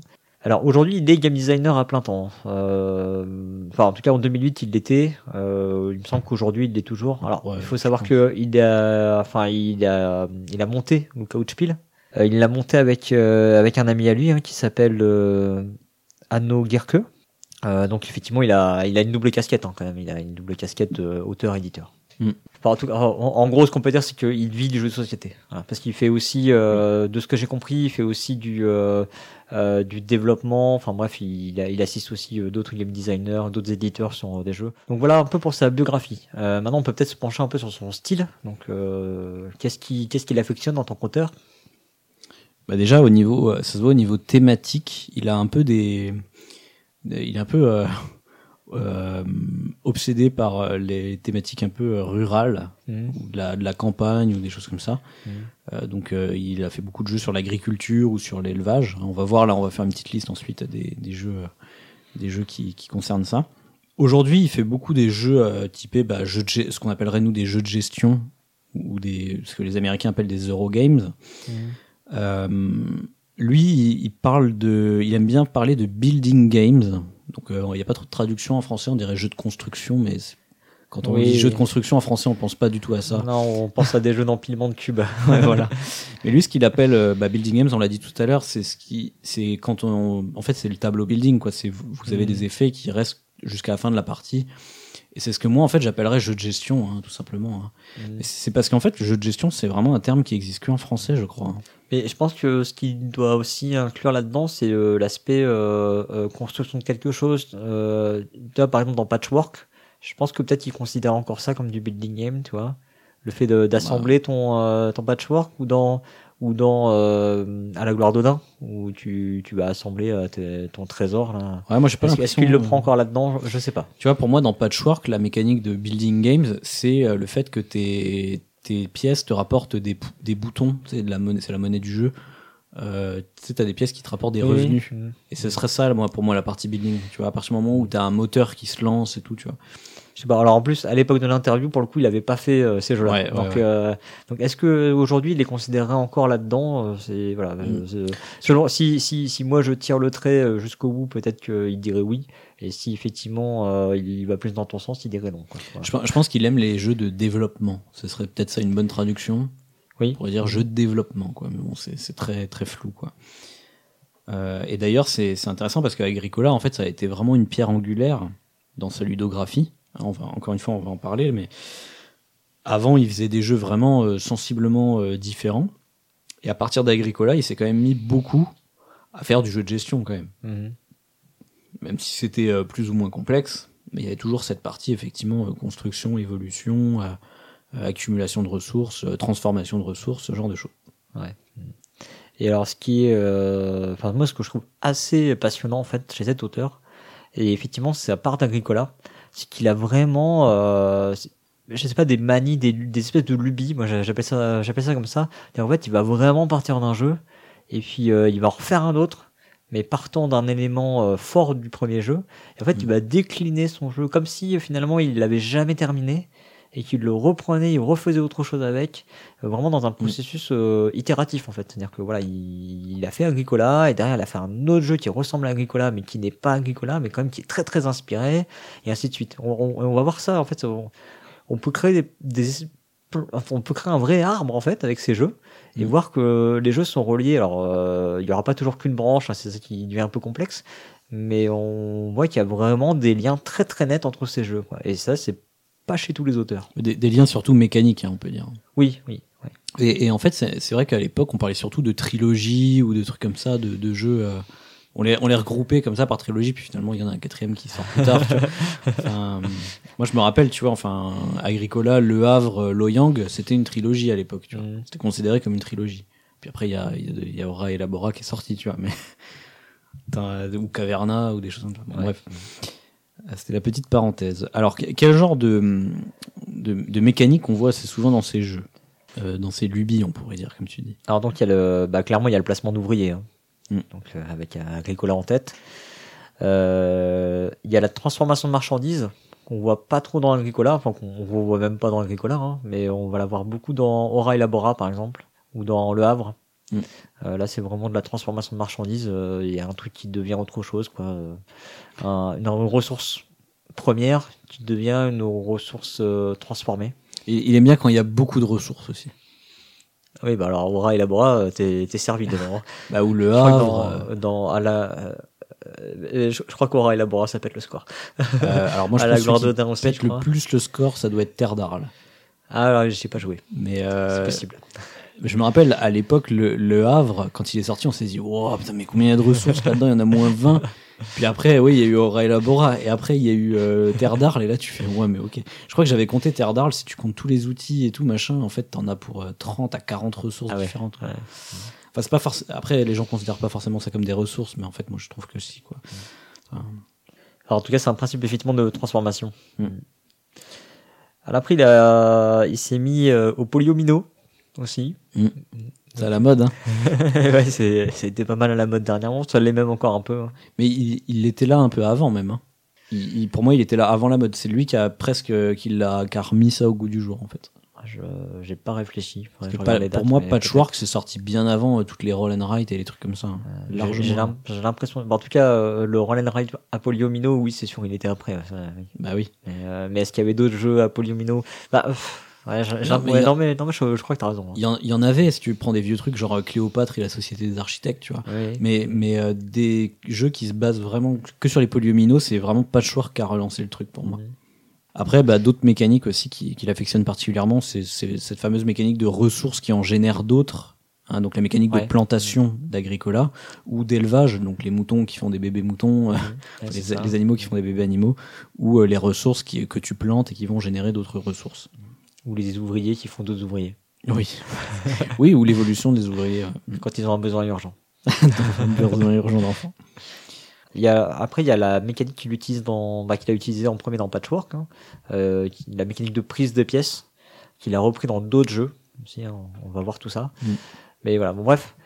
Tout ça, c'est un ensemble de, de mécaniques on- euh, autour desquelles il tourne, euh, qui sont le cœur, ou parfois pas, hein, d'un jeu, mais euh, qu'il va effectivement avoir exploité dans un jeu, puis transposé dans un autre, Mm. euh, euh, parfois intact, parfois légèrement modifié. Euh, souvent intact en fait hein, finalement ces, ces aspects-là on va les retrouver euh, souvent vraiment dans leur essence et puis c'est le reste en fait qui change Ouais, ouais, ouais. Ça s'articule autour. Bon, bah, du coup, je te propose qu'on on zoome un petit peu sur sa ludographie et qu'on regarde un peu les jeux, on va dire, qu'on considère les plus importants. Oui alors il en a il en a fait beaucoup quand même des jeux hein. Ouais, Rosenberg ouais. c'est quand même un auteur assez prolifique Mm. Euh, surtout à partir d'Agricola Ouais. encore une fois c'est euh, vrai que c'est tu l'as dit précédemment c'est une pierre angulaire je, je- et je trouve effectivement que quand on regarde sa ludographie il y a un avant et un après Agricola Carrément, ouais. Mais justement, ayez bien en tête tout ce qu'on vient de dire juste avant. Euh, vous allez voir que toutes ces mécaniques, etc., on les retrouve dans les jeux qu'on va citer. Alors, on va, on va déjà faire les jeux avant Agricola. Alors le jeu le plus connu, et euh, c'est d'ailleurs euh, le jeu qui lui a permis de, de vraiment se lancer en tant qu'auteur et Mm. de commencer à vivre de ça. hein. C'est c'est Bonanza. qui est sorti en 97. Oui, qui est sorti chez Amigo et qui est euh, toujours disponible chez Gigamic et qui a eu euh, moult extensions. euh. donc c'est un jeu. euh, on peut on peut peut-être euh, en parler très rapidement. euh, c'est un jeu de négociation dans lequel Mm. il va falloir planter des haricots. Il y avait déjà un petit thème euh, quand même. Ouais, euh, campagnard. hein, euh, campagnard. Et euh, en gros, en plantant les haricots, bon, on va faire euh, plus plus on va planter de haricots d'un même type et plus on va faire de points. Et il va falloir négocier avec d'autres joueurs pour les euh, pour échanger ces haricots. Mm. Et on a un principe assez fort qui est qu'on peut pas bouger les cartes dans sa main. Ouais. Hein, C'est un principe qu'on a retrouvé dans Luxor récemment. Mm, mm. Euh, et dans euh, carrière. Merci. Caro combo. Je, je cherche le nom en français. Caro combo. Euh, voilà. Donc c'est euh, et donc pour ce jeu-là, euh, c'est là qu'il cite les inspirations de Boursicocotte et de Civilisation. En fait, fait, c'est la, euh, la mécanique de marchandises de civilisation, hein, plus exactement, euh, où euh, effectivement, plus tu accumules des, des marchandises identiques, plus tu fais un truc rentable. Voilà. Mm. Euh, voilà, donc là c'est vraiment, comme je disais, le jeu, le jeu qu'il a lancé. hein. C'est, il a, il a fait moult extensions, donc en gros il vivait déjà, de ce que j'ai compris, il vivait déjà pas mal avec Ouais, Bonanza. J'ai compris ça aussi, ouais. Et c'était il y a 23 ans et c'était quasi euh, un de ses premiers jeux quand même. Mm. Et euh, d'ailleurs, il y a eu une- un autre jeu ensuite qui s'appelle Klunker, qui est sorti en 99 chez Hansim Gluck, qui est euh, aussi en fait basé sur le principe de Bonanza dans, dans le sens où c'est encore le dérivé de civilisation, euh, enfin pas de civilisation mais de la mécanique de Sur la marchandise, mécanique de de, marche, ouais. de- de civilisation où plus tu accumules la même marchandise, plus tu gagnes de points. Quoi. Voilà, c'est assez anecdotique au final, hein, tout le monde a oublié ce jeu aujourd'hui. Euh, on peut parler aussi ensuite de Mamma Mia, qui est quand même plutôt connu chez les, euh, chez les gens un petit peu pointus euh, de, de l'époque, euh, parce qu'il est sorti aussi en 99 chez Abacus. Alors celui-là, c'est un jeu de mémoire en fait, Mhm. où vous faites des pizzas. Il est absolument génial ce jeu, je l'adore moi. Euh, vous mettez des ingrédients dans le four et il faut faire les pizzas au bon moment en espérant qu'il y ait le bon nombre d'ingrédients quoi à ce moment-là. En gros, t'aies- en, en gros, les gens ajoutent des cartes les unes derrière Ouais. les autres, hein, c'est ça? Il y a des ça. commandes euh, qu'il faut réussir à, à faire. Ouais, faut que tu les mettes au moment où tu espères qu'il y a assez d'ingrédients, mais sauf que ta pizza va consommer les ingrédients à ce moment-là. C'est ça, donc il faut, Il faut- un système de plus-moins. euh. Voilà, faut que tu Bah, en fait, il y a, y a, y a Poul Poul qui fait, euh, qui est récent, qui fait un Mm. peu ça. Voilà, donc c'est en gros, euh, si vous connaissez Poul Poul, euh, il y a, il y, a, il y a un feeling un peu similaire, Ouais, mais avec un principe de contrat à, à réaliser. Mais Mamma Mia est, mieux parce que il t'autorise plus de, il t'autorise en fait une certaine marge d'erreur Oui. et du coup c'est à Mm. toi de, de prendre le risque un petit peu. euh. Un côté prise de risque. Voilà, donc ça c'est vraiment, je pense, Bonanza et Mamma Mia les deux plus connus. Euh, D'avant Agricola. Voilà. Après, chez, chez, euh, ceux qui, qui ont connu un petit peu les, les jeux euh, de l'époque, hein, 2000. ils, ils, ils connaissent peut-être euh, Bali ou Babel, qui était aussi un petit peu plus obscur, mais, mais Bab- Babel, il a été réédité récemment, donc euh, peut-être qu'il y en a qui connaissent. Mais bon, c'est pas non plus des jeux très très marquants, je pense. En, en tout cas, on remarque que tous ces jeux-là, c'est des mécaniques qu'il a quasiment pas réutilisées plus tard, en fait, dans sa ludographie Oui. À part peut-être Bonanza, je crois, il a fait, oui, il y a il y a eu une version D, il y a eu plein d'extensions et tout de Bonanza. Peut-être qu'il en fait encore aujourd'hui, mais je suis pas sûr. Mais euh, les, les autres jeux, c'est à peu près sûr que c'est des mécaniques qui sont tombées dans l'oubli, quoi. Et donc, après 2007, donc il y a eu Agricola à ce moment-là, et il y a eu euh, tous les dérivés de Agricola. Alors, les dérivés d'Agricola, on, en a- on en a un petit peu parlé, hein, mais on va, on va essayer peut-être de. Alors, à l'oral, ça va peut-être pas super bien passer, hein, mais euh, de vous faire passer un petit peu l'arbre de, des, des réalisations de d'Uwe Rosenberg. Donc, effectivement, après Agricola, il y a eu Le Havre en 2008, Mm. qui est paru aussi chez, chez Istari, euh, dans lequel on retrouve en fait le, le principe de la, de la pose d'ouvrier, euh, de la gestion de ressources. Et, mais là, on, on va avoir de la transformation de ressources dans Le Havre. Oui, dans le Havre, il y a le, il y a aussi la consommation de ressources régulières. Tu dois nourrir tes, tes c'est pas tes bonhommes parce que t'as pas un nombre de bonhommes qui évoluent comme dans Agricola. Néanmoins, tu dois fournir de la nourriture à Il intervalles de réguliers. la marmite là. ouais. Ouais, des marmites. Et aussi, tu as le côté euh, euh, croissement, comme j'ai dit tout à l'heure, développement des ressources, enfin multiplication des ressources. Genre, si tu as du blé, as du, tu vas en avoir plus. Et si tu as des poissons, tu vas en avoir plus. Ouais, mais en faisant des actions vraiment là pour le coup. Ou c'est des bœufs. Non, c'est les bœufs qui se reproduisent ou je sais plus Oui, quoi. c'est ça. ouais. Oui, effectivement. Voilà. Oui, sur les animaux, effectivement, ils se, ils se reproduisent. ouais. Le, Ouais. voilà, le côté les, les ressources euh, qui en génèrent d'autres. Voilà, C'est ça ça, que j'avais dit. Mais c'est pas, c'est pas 100% de la pose d'ouvrier, le Havre. T'as juste un ouvrier que tu mets sur les bâtiments et qui se déplace et tout, c'est, c'est Ouais, pas, du ouais. léger blocage, quoi, mais c'est pas vraiment de la pose d'ouvrier. Ouais, ça suffit quand même dans le Havre. ouais, ouais. Enfin, c'est vraiment différent quand même. hein. Faut vraiment le voir de manière un peu différente. Ensuite, euh, alors si on reste sur le Havre, du coup, alors, imaginez tac, on est parti euh, faire une fourche dans le Havre. Sur la branche ok Le Havre. Voilà. Donc le Havre, il y a eu le Havre, le, le port fluvial, qui est une version de deux joueurs, euh, qui reprend euh, peu ou prou vraiment les principes de le Havre, mais en un peu plus condensé. Euh, ensuite, il y a eu euh, au port de Loyang. euh, en 2010. Alors sauf que je crois que ce jeu-là, en vrai, il avait été, il y a une histoire, il a été développé un peu plus tôt. Je sais pas s'il a pas été développé juste après Agricola ou euh, bon, Peut-être, ouais. euh, En tout cas, c'était la fameuse trilogie dont je parlais tout à l'heure. oui, c'est ça. ouais. tu disais donc effectivement Agricola, Le Havre au port de Loyang. Mm. Euh, et ensuite, il y a eu Aura Elabora. Donc là, on est toujours hein, dans la branche Agricola. Euh, Agricola, Le Havre, au port de Loyang, Aura Elabora, avec euh, des variations. hein. Dans au port de Loyang, on a toujours ce principe de des, des ressources qui vont s'accumuler. que Tu vas avoir euh, des légumes que tu peux récupérer, tu peux les planter dans des champs et Mm. tu vas les récolter au fur et à mesure. Donc la, la filiation, elle est là. Après, c'est des jeux quand même qui sont euh, très différents. hein. Oui. Euh, pour le coup, ils font pas, ils font pas doublon. Euh, après, on a eu Aura Elabora, donc qui a cassé la trilogie que les joueurs pensaient être une trilogie. Mince. Voilà. euh, qui qui instaure un principe de je sais pas comment appeler ça euh, t'as tes tes ressources qui ont une cyclicité et ça c'est le truc qui va réexploiter après dans euh, l'œuvre port fluvial justement Mm. Qui qu'on a mis dans l'autre branche mais qui était une- après Il y a une espèce de roue qui va pousser les, les ressources. en fait en, en, en vrai il les pousse pas mais en fait quand la flèche elle atteint la ressource ça Mm. veut dire qu'elle est à nouveau disponible enfin Ah oui, oui. truc comme ça. Bon, J'avoue, j'y ai pas joué depuis super longtemps. Euh, voilà. Euh, ensuite, on a eu Agricola Terre d'élevage, euh, donc qui est euh, Agricola deux joueurs, donc parallélisme des formes avec le Havre, le Havre, le port fluvial. On a Agricola, Agricola Terre d'élevage. C'était la même année d'ailleurs les deux, les deux jeux à deux. Mm. Euh, alors je pense que c'était pas la même période de l'année parce que euh, moi il me semblait qu'il y avait quand même un décalage. Peut-être. Mais je vois Et- 2012 sur les deux pour BGG, sur BGG. alors bon.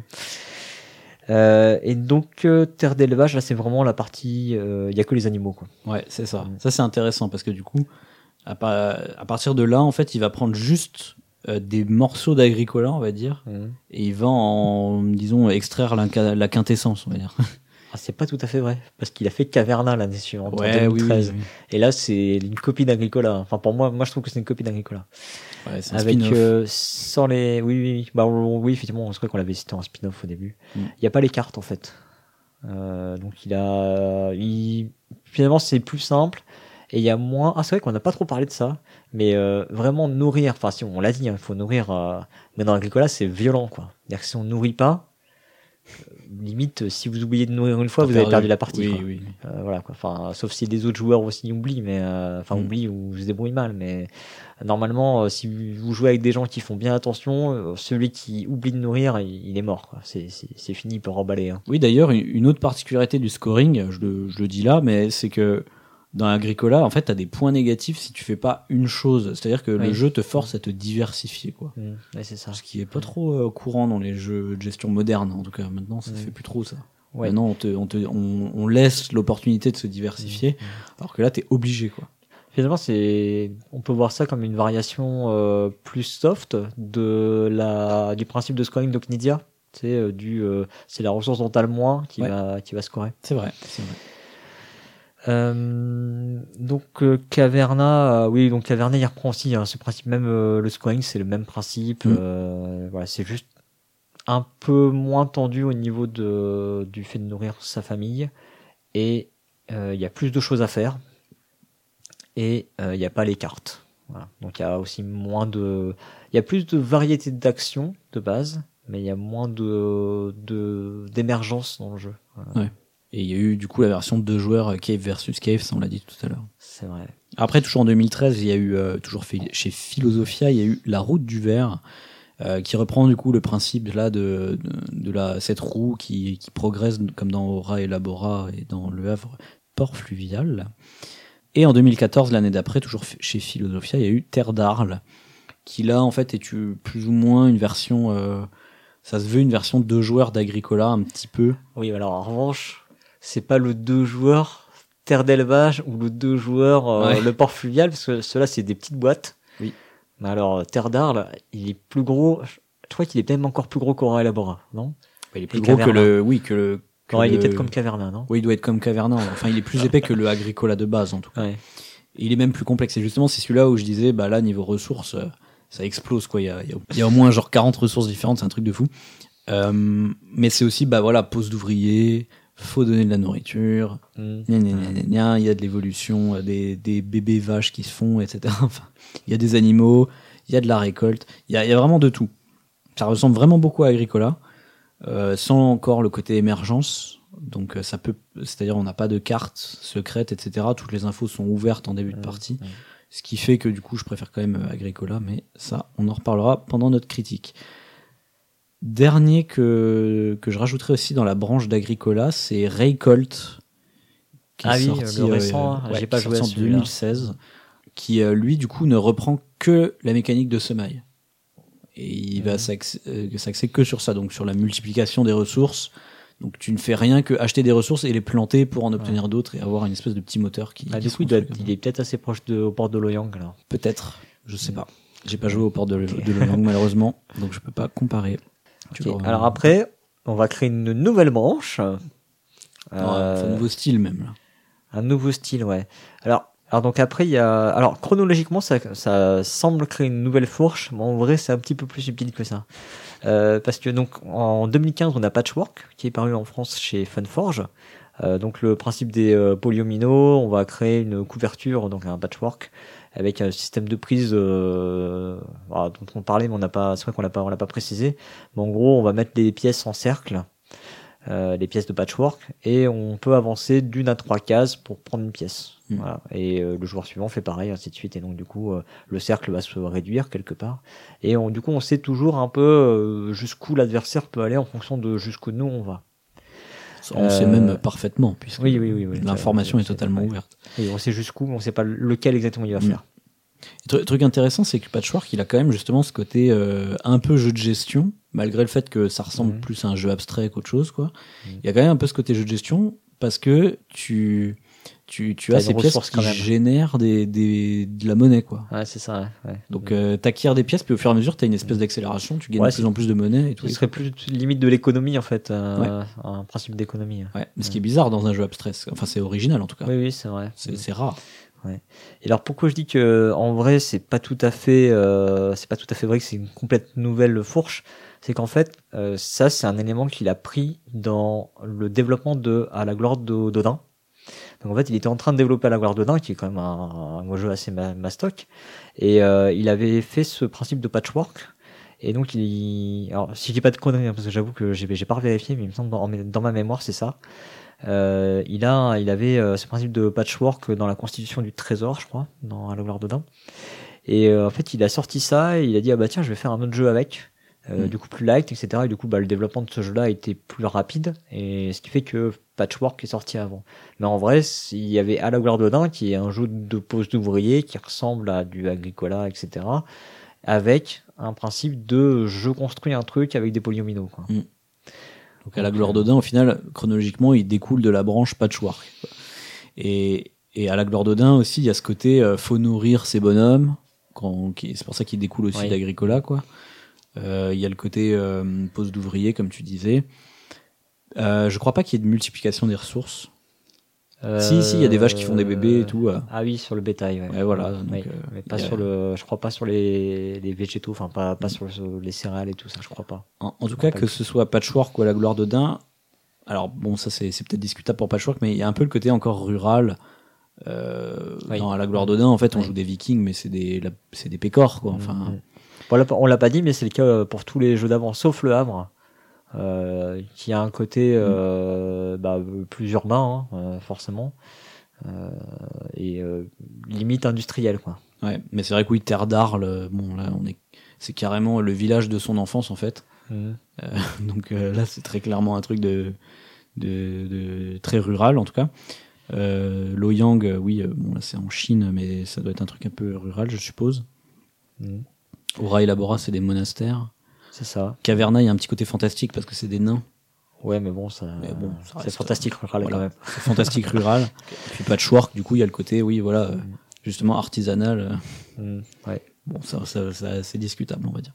nouvelle branche patchwork, hein, on peut quand même la- l'appeler comme ça. Euh, à l'intérieur, on a, on a les jeux, euh, on a Cottage Garden, euh, qui a fait découler une trilogie, qui est, ils sont, qui est paru chez Spielwiese, qui était un nouvel éditeur euh, euh, allemand, Al- ouais allemand, je crois quand même, hein, ou, ou autrichien, j'ai un doute. Euh, je crois que c'est un éditeur allemand, il me semble. Ou, ou une quadralogie si tu comptes patchwork dedans, du coup. Euh, oui, mais là c'est vraiment une trilogie qui avait été créée pour, Ah pour oui, Spielwiese. oui. Il y avait vraiment cette, euh, cette idée, je crois, de, de jouer un peu sur les saisons aussi. Ouais. Donc il y a Cottage Garden, ensuite il y a eu Indian Summer. Euh, donc on est toujours sur du polyomino, mais avec une mécanique en revanche de placement, etc. et de scoring qui est différente. Mm.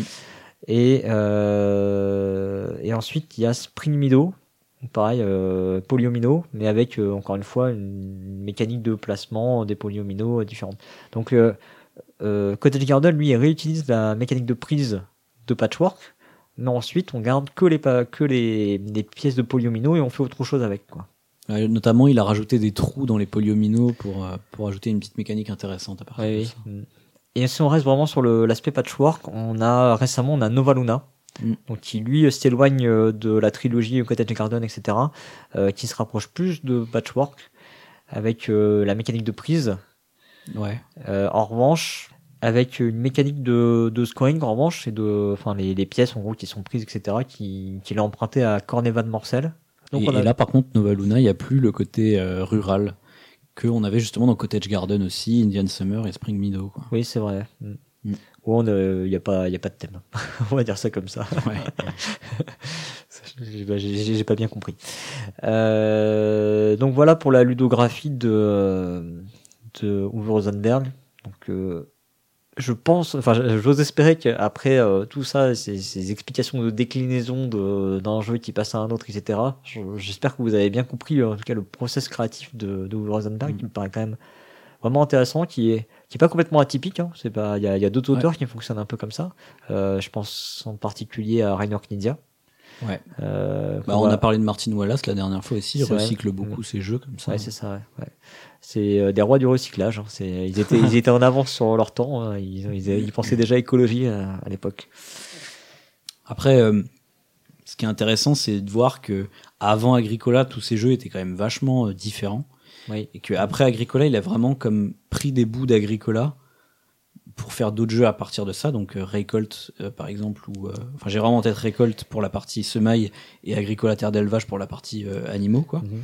Et pareil pour la gloire d'Odin, à partir de celui-là, il a fait plein de petits jeux, machin, même si en fait Patchwork est sorti avant, quoi, mais mais euh, il est parti de ça et il en a découlé plein d'autres jeux. Donc ça c'est assez rigolo, quoi. Voilà. Bah, écoute, euh, je te propose que, qu'on passe maintenant à la, la rubrique anecdote. Ouais.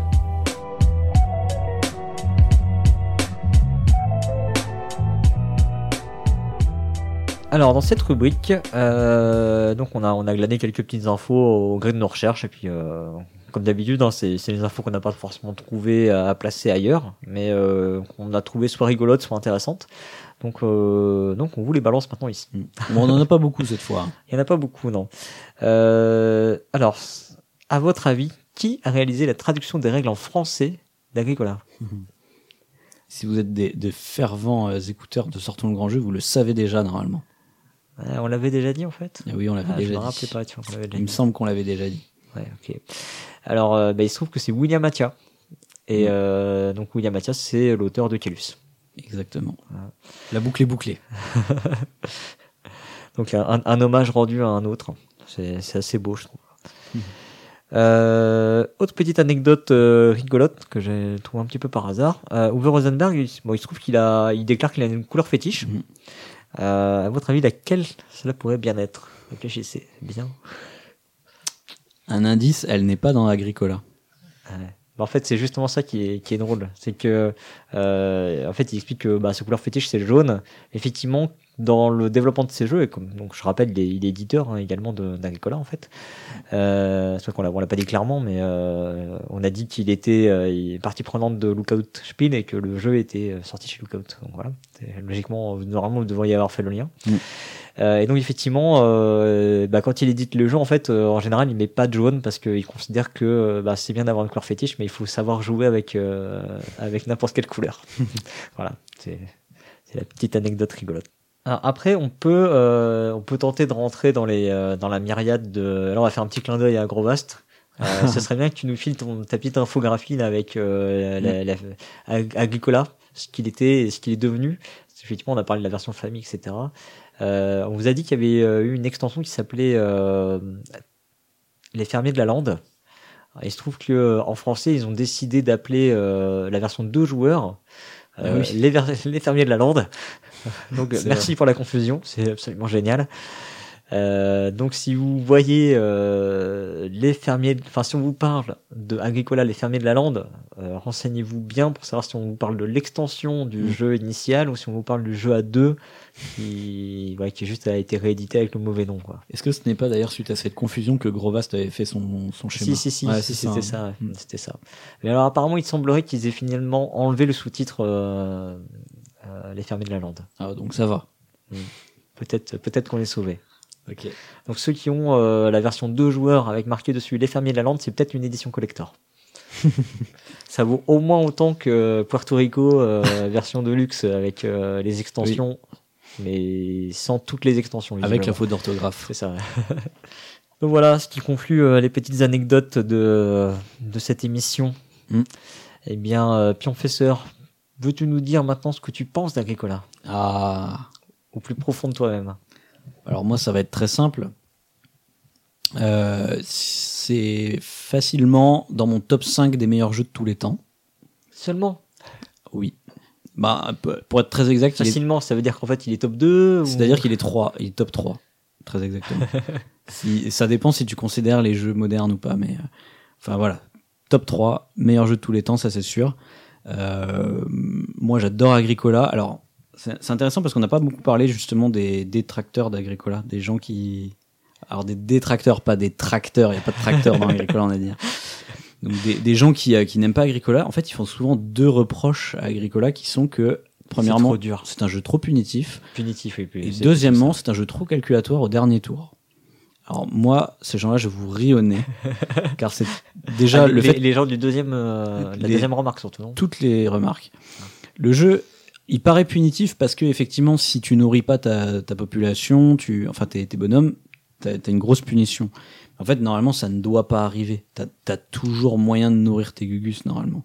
C'est c'est juste que en fait, ça va te contraindre et ça va te faire perdre d'autres actions. en Oui, fait. c'est ça. Donc, mais je dirais pas que c'est un jeu punitif. Pour moi, un jeu punitif, effectivement, c'est genre Saint-Pétersbourg où là, oui, euh, premier tour, si tu fais pas la bonne action, t'as perdu direct, quoi, tu vois. Agricola, moi, j'ai vraiment la sensation que euh, suffit que t'aies un bon assemblage de cartes, etc. Tu vois, il y a un petit peu de hasard. Tu peux toujours au moins faire un petit truc sympa, quoi. Moi, j'ai ce sentiment-là. Euh, L'autre, remarque, c'est euh, au dernier tour, c'est calculatoire. Alors ça, c'est n'importe quoi parce que déjà tous les jeux au dernier tour sont calculatoires. Absolument tous les jeux du monde. Bah, euh, pas tous les jeux du monde, mais, mais les jeux de gestion en général. Oui, bah, voilà, tous les jeux de gestion en général. Bon, bref, mais, mais surtout, il est pas vraiment calculatoire. En plus, moi, franchement, le dernier tour, je le trouve très rapide à Agricola parce que justement, quand tu sais bien jouer, euh, ça va tout, ça va tout seul. Et quand, quand t'as une personne qui sait pas jouer, tu lui dis juste qu'est-ce qu'il faut faire. Tu lui dis, bah voilà, voilà, tu gagnes 5 points, puis c'est bon, c'est fini, quoi. Bon, en, en général, en fait, on se rend compte, euh, surtout dans Agricola, qu'il y a beaucoup de choses qui valent la même chose à la fin. Voilà. Voilà. Donc en fait, euh, normalement, si vous avez trouvé une bonne action, c'est pas la peine de chercher pendant 107 ans. Il y en a pas vraiment de meilleures. Les autres vont sou- souvent être équivalentes. C'est ça. Voilà. Bon, Euh, après, après, sinon, euh, pourquoi Agricola est quand même dans mon, dans mon top 3 des meilleurs jeux de tous les temps? C'est c'est pour info, c'est le jeu le plus élevé pour moi qu'on a jamais fait dans Sortons le grand jeu, hein, quand même. Donc là, je suis, je suis bien content qu'on en parle. c'est voilà, Pour moi, c'est le, le meilleur jeu qu'on a fait dans Sortons le grand jeu. Parce que, en fait, euh, au, fi- au final, c'est même pas le fait que ce soit de la pose d'ouvrier, ni le fait que ce soit de la pose d'ouvrier euh, immédiate qui a révolutionné le truc. Pour moi, c'est vraiment l'ajout des cartes mhm. euh, qui change complètement le paradigme des jeux de gestion, où justement, tu as des jeux de gestion où d'une partie à l'autre, il y a tout qui change parce que tes cartes, elles sont différentes. Mhm. Et ça, je trouve ça super cool. C'est vraiment l'aspect dans Agricola que je retrouve dans aucun, quasiment aucun autre jeu. Mhm. Euh, Ah, c'est ce qu'on va trouver aujourd'hui dans beaucoup de jeux avec de l'asymétrie. On va essayer de te placer de l'asymétrie. En fait, euh, Agricola l'avait fait déjà bien plus tôt au final. bah, ça Ouais, mais en fait, maintenant, ça a des asymétries ultra bourrins, comme dans Marco Polo, où tu as un méga gros pouvoir. Mais, mais c'est pas ce que je veux. Moi, ce que je veux, justement, c'est avoir plein de cartes, comme dans Race for the Galaxy, hein, c'est un truc comme ça. Plein de cartes et chercher les combos dedans. Et là, ce qui est intéressant, c'est que c'est autour d'un système de jeu de gestion. Tu vois, et moi j'adore les jeux de gestion, Mhm. j'adore les jeux de combo de cartes. Donc là, pour moi, c'est tu vois, c'est la, la Ouais. chimie parfaite entre les deux. Mais tu pourrais aussi avoir un jeu de gestion avec de la combo de cartes que j'aime pas, hein, genre Terraforming Mars, tu vois. Parce que là, lui, je le trouve trop long et calculatoire, alors qu'Agricola, il me fait pareil, mais en une heure ou une heure et demie, si tu joues à deux ou trois joueurs, tu vois. Mhm. Donc pour moi, euh, Agricola, en plus, tu vois, maintenant j'ai l'habitude, je l'ai beaucoup, euh, je l'ai beaucoup dosé, tu vois. Donc euh, forcément, ça me plaît. Puis en plus, je veux dire, l'édition, elle était nickel. Moi, j'ai jamais acheté d'extension ni rien parce que il y a trois paquets dans le jeu de base. niveau durée de vie, c'est trop bien, quoi. Et alors, j'ai jamais joué à la gloire d'Odin, mais je pense que la, à la gloire d'Odin m'apportera à peu près le même genre de plaisir, quoi. Donc j'ai vraiment hâte de le découvrir. Euh, mais je crois pas qu'il y ait des cartes dans la gloire de nain. Si, si, t'as des espèces Si. de métiers comme ça. C'est juste que, contrairement à Agricola, tu les as pas tous au départ. Ah, je me rappelle plus. Tu hein. vas en piocher au fur et Ah à oui, mesure. oui, oui, oui. J'ai joué qu'une fois il y, a, il y a quelques années maintenant. Enfin, voilà, pour moi, c'est vraiment le, le mix entre jeu de gestion à l'allemande et euh, cette pose de cartes et de, de recherche de combos que je trouve vraiment mais, mais super jouissif quoi. Et en plus, c'est même pas comme dans Race parce que dans, dans Race les effets sont encore assez basiques que là dans Agricola il y a toujours du petit texte parce que les effets sont toujours un petit peu complexes Oui, oui. comme Mm, dans Magic vrai. comme dans Magic hein, comme Mm. ce que Magic est devenu euh, par la suite tu vois. Mm. Donc du coup je trouve ça moi je trouve ça super cool parce que ça, ça donne exactement le niveau de euh, d'émergence que j'aime bien c'est-à-dire tu vois le Mm. plein de possibilités et en même temps il faut que tu t'adaptes et justement, j'avais dit euh, dans Kelus et dans Age of Steam que ce que j'aime pas, c'est que c'est des jeux trop calculatoires où on voit trop de choses. Mais je les aime beaucoup, hein, mais le défaut qu'ils ont, c'est qu'on voit trop de choses. Bah, dans Agricola, il y a juste la pile, la bonne dose que j'aime de hasard, parce que tu ou d'inconnu, parce que tu sais pas ce que les autres ils ont en main, donc tu peux dire ah potentiellement ils ont peut-être un truc caché qui fait que ça va Ouais, changer leur stratégie. final, et la tout. fin, euh, il faut que tu poses ta carte pour pouvoir l'exploiter quand même dans Agricola. Donc, du coup, ça devient visible quand même. Ah oui oui. Je pense que c'est, enfin, tu je vais parler pour toi, mais je pense que c'est vraiment l'aspect émergence que tu aimes plus que l'aspect euh, euh, hasard en vrai, quoi. oui, oui. Tu vois. mais si tu veux, ce que je veux dire, c'est que c'est pas, euh, tu passes de quand même 100% calculatoire. Enfin, tu, tu passes de zéro hasard dans Kelus et Age of Steam, Mhm. si je les compare, à Agricola où il y a peut-être 15% de hasard, on va dire. Oui, oui, bah, en tout cas, le, le hasard de ce que tu as pioché au début et qui va faire que tu, tu n'utiliseras peut-être pas la même stratégie qu'habituellement. Et le hasard des actions qui sortent aussi.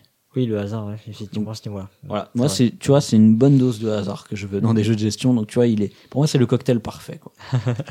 C'est cool. Très bien. Et toi, euh, Cyrus, qu'en penses-tu d'Agricola top, Euh, top 3 meilleurs jeux de tous les temps ou pas Alors, bah, moi, je fais pas de top en fait, donc euh, donc je peux pas dire ça. En revanche, ce que je peux dire, c'est qu'effectivement, je constate que quand on me dit euh, c'est quoi euh, les jeux que tu préfères, je vais euh, je vais tout de suite citer Race for the Galaxy et Agricola. Donc Mm. effectivement, euh, du coup, je pense qu'il doit être dans les tops bien, quoi, tu vois. Ouais. Mais, euh, mais je, je je sais pas trop faire des tops. Euh, c'est vraiment un, un jeu que j'aime beaucoup. Euh, je, je te l'avais déjà dit euh, euh, sur la euh, l'émission de Kelus. Moi, Agricola, j'y joue, ai joué beaucoup sans les cartes pour le coup. Euh, et déjà, même sans les cartes, je le trouve très bien. Euh, je trouve qu'en fait, ça va plus vite, hein, simplement. C'est voilà, c'est plus direct parce que tu tu tu vas pas chercher. Euh, bah, ça donne un peu moins de choix, c'est sûr. Déjà, t'as pas t'as pas les actions de pour jouer les savoir-faire, etc. Ouais. Euh, Ah, mais t'en as d'autres qui les remplacent, mais. oui, c'est ça. Oui, t'as d'autres actions à la place. Ah, mais pour moi, c'est un scandale de jouer sans les Oui, cartes. oui, oui. C'est justement c'est la partie que je préfère puisque c'est- j'ai bien compris, c'est ce hein, qui j'ai fait que ta compris. stratégie elle est pas fixée euh, à l'avance quoi. Mais vas-y, je te laisse. Mais euh, même euh, même sans ça en fait euh, même sans ça en fait le jeu je trouve je trouve excellent. Euh, il est effectivement plus abordable du coup sans les sans les cartes et un peu plus rapide donc euh, c'est sûrement pour ça que je jouais beaucoup comme ça. Euh, après j'apprécie j'apprécie quand même pour autant d'y jouer avec les cartes tu vois c'est pas c'est pas un problème en soi. Je je saurais pas te dire ce qui pour moi simplement il y a y a pas beaucoup de jeux derrière qui ont fait mieux en fait Euh, la pousse d'ouvrier, elle a pas été vraiment transcendée. Euh, on a parlé de pas mal de jeux quand on a parlé de Kelus euh, que j'ai trouvé chouette, euh, mais aucun n'a détrôné Agricola dans mon cœur en fait. Je sais qu'on avait parlé. J'ai bien aimé Terramara dernièrement. Euh, il faudrait que j'y fasse jouer peut-être d'ailleurs parce qu'il y a, il y a aussi un aspect de combo de cartes l'air de rien. Mm. Euh, donc je- j'imagine que ça te plairait. Euh, tu vois, j'ai j'ai bien aimé par exemple, euh, j'avais bien aimé euh, l'âge de pierre, mais pour le côté plus simple. J'ai bien aimé Spirium pour le côté, là, je renverse un peu le truc, il y a le timing. Mm. Mais la plupart des jeux de pose d'ouvrier, voilà, on, font- on font pas plus qu'Agricola, quoi. Et il y a aussi ce côté développement. Toi, ça, finalement, on, on l'a vu, hein, ça mélange quand même pas mal de choses Agricola au final. Ouais, ouais, ouais. Et euh, c'est pas que de la pose d'ouvrier au final. Bah, moi je te dis, c'est vraiment la partie cartes et combo que, que je préfère. hein. Mm. Bah, ju- justement, je retrouve un peu, j'ai retrouvé un peu ça en jouant à Maracaibo euh, euh, récemment là avec toi d'ailleurs. Ouais, mais moi j'ai pas euh, justement moi Maracaibo, je le rapproche plus d'un Feld pour le coup, tu vois. Mm. Ouais, ouais, mais je parle de l'aspect combo de cartes. euh, tu Oui, le oui. retrouves un petit peu dedans. Je te dis, Grand Austria Hotel, il a un j'ai- bien compris que t'aimais quand il y avait des cartes et que ça Ouais. ça créait des trucs. Ah ouais, ça j'aime bien. mais, mais, mais en fait, ce sera jamais aussi bien qu'Agricola parce que, je te dis, dans- les effets sont jamais aussi complexes que dans Agricola, Mhm. dans ces jeux-là. J'ai jamais trouvé de jeu avec des effets aussi complexes que, qui nécessitent vraiment un texte à fond sur une carte. Ouais. Tellement c'est. À part Magic, bien sûr, mais. Ouais. Que, ouais, pour moi, Magi- euh, Agricola, c'est le mix Magic Kelus qui est, qui est trop bien, quoi. D'ailleurs, ça a dû travailler, ça a dû demander un sacré boulot de d'équilibrage parce que Ouais. du coup les cartes en fait elles ont un coût, hein, un coût en ressources pour être posées en général. hein. Ouais, ouais. Euh, et effectivement elles ont pas toutes un effet euh, du même niveau. hein. Euh, je crois que d'ailleurs que dans les dernières versions, enfin, dans les éditions révisées, il y a des cartes qui ont dû, euh, qui ont dû passer un peu à la moulinette de, Ouais, de l'équilibrage. de l'équilibrage. Ouais. Ah, surtout qu'il essaye de faire des trucs thématiques en plus et ça marche bien en plus. Donc, euh, Oui, c'est ça. En général, c'est des enfin les savoir-faire pour le coup, c'est des métiers hein, souvent, et effectivement, c'est en lien avec euh, les faits. Non, mais même les aménagements mineurs, je veux dire, euh, tu, tu construis un truc, ouais, tu construis un four, tu construis un pigeonnier, bah, Ouais. c'est en bois, quoi, tu vois, donc Mhm. tu payes du bois. Donc, tu vois, les coûts, il les, ré- il les fait par rapport à la thématique, donc pour équilibrer, c'est encore plus chiant, quoi, tu vois. C'est c'est vrai, c'est vrai. voilà, bah là je pense que les, les, les gens qui ont trouvé qu'on était peut-être un petit peu euh, sur la réserve euh, Edge of Steam, euh, bon, je vous espère qu'ils auront compris que hein, voilà, on n'a pas on a, on n'a pas crié hein, pour pas faire euh, péter les potards, mais euh, Agricola, c'est trop bien. et, voilà, Agricola c'est bien. Voilà, si vous n'avez jamais essayé Agricola, euh, essayez- essayez-le. Moi je je trouve pas que ce soit un jeu qui est vieilli. Non. Voilà, bah non, on peut, on peut aborder cette question, mais euh, non, voilà. moi je trouve pas. Après, euh, alors peut-être que des gens vont le trouver long. C'est une demi-heure par joueur, c'est pas négligeable, mais Mais il faut ouais. comprendre que non, mais je me fais l'avocat du diable. Euh, Il y a des jeux, il y a, y a des jeux de poste d'ouvrier clairement qui font beaucoup moins, hein, c'est sûr. Ah bon? Mm. Parce que moi j'y joue souvent à deux à Agricola. Non mais euh, En une heure, c'est torché. Après, oui, à trois, demi-heure par joueur. hein. je pense franchement, la meilleure config à Agricola, c'est deux ou trois joueurs. Ça, c'est mon avis. Mais GG dit 3-4. non mais moi je trouve que ça joue bien à deux aussi. Ça fait une heure et demie, deux heures. Après ça 5, va. effectivement c'est long. Voilà. De toute façon, ouais, non, c'est si vous n'avez pas Agricola, vous ne pourrez pas avoir la version 5 joueurs, sauf à acheter une extension. J'ai jamais joué en solo. Pourtant, je suis plutôt un joueur solo. Mais, mais les... c'est vrai que c'est intéressant. Je crois que c'est un des premiers jeux de gestion aussi à avoir un mode solo. Oui, c'est vrai, ouais, je l'avais j'avais noté quand on a préparé, Mm. mais je l'ai pas écrit. Ouais. Mais euh, je me suis fait la réflexion effectivement que Ça existait pas trop à l'époque, les modes solo. ouais, ouais. Mais en fait, il faut il faut se rappeler qu'il a développé le jeu pendant euh, plus de deux mois en solo. Mm. Donc, c'est en fait, ça, il a joué solo. Et le Havre aussi avait une. Alors je me rappelle, ah, le Havre, j'y ai joué solo pour. euh, C'est à peu près l'un des seuls jeux que j'ai dû jouer solo pour découvrir les règles. Ah ouais. Je me rappelle euh, avoir fait un- au moins un début de partie solo. Voilà, c'était Agricola. Eh ben, on espère qu'on vous a donné envie d'y jouer. hein. Et qu'on a dit des choses intéressantes. Ce serait bien aussi. Donc c'est l'heure, euh, c'est l'heure de nous quitter. On va vous retrouver dans deux mois pour une, euh, une autre émission avec un autre grand jeu. Euh, N'oubliez pas que si vous voulez nous aider, vous pouvez passer par Tipeee, euh, nous mettre un petit, euh, un petit euro tous les mois. Ça, ça nous aide à financer les différents podcasts qui sont produits par Proxy Jeux. Et partager l'émission aussi sur les réseaux sociaux, c'est cool. D'ici donc deux mois, surtout, n'oubliez pas les grands jeux. Et jouez Jouez bien. bien.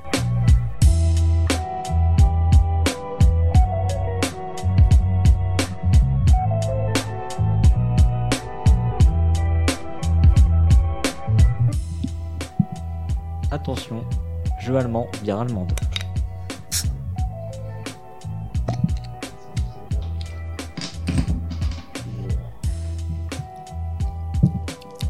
C'est bien une bière allemande. Ça a le goût euh, de la pause ouvrier.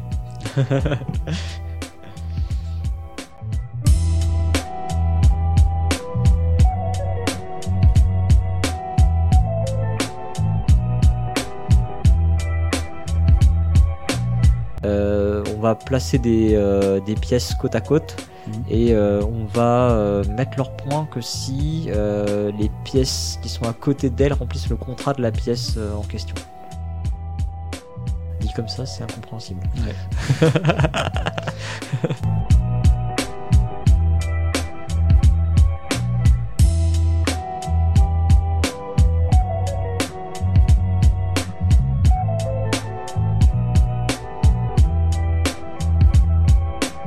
Euh, et que c'est en plus une marque de. Alors je crois qu'il y avait, il y avait cette, il y avait peut-être aussi, ce... je sais plus si on avait eu ce débat au final ou pas, mais euh, le, le-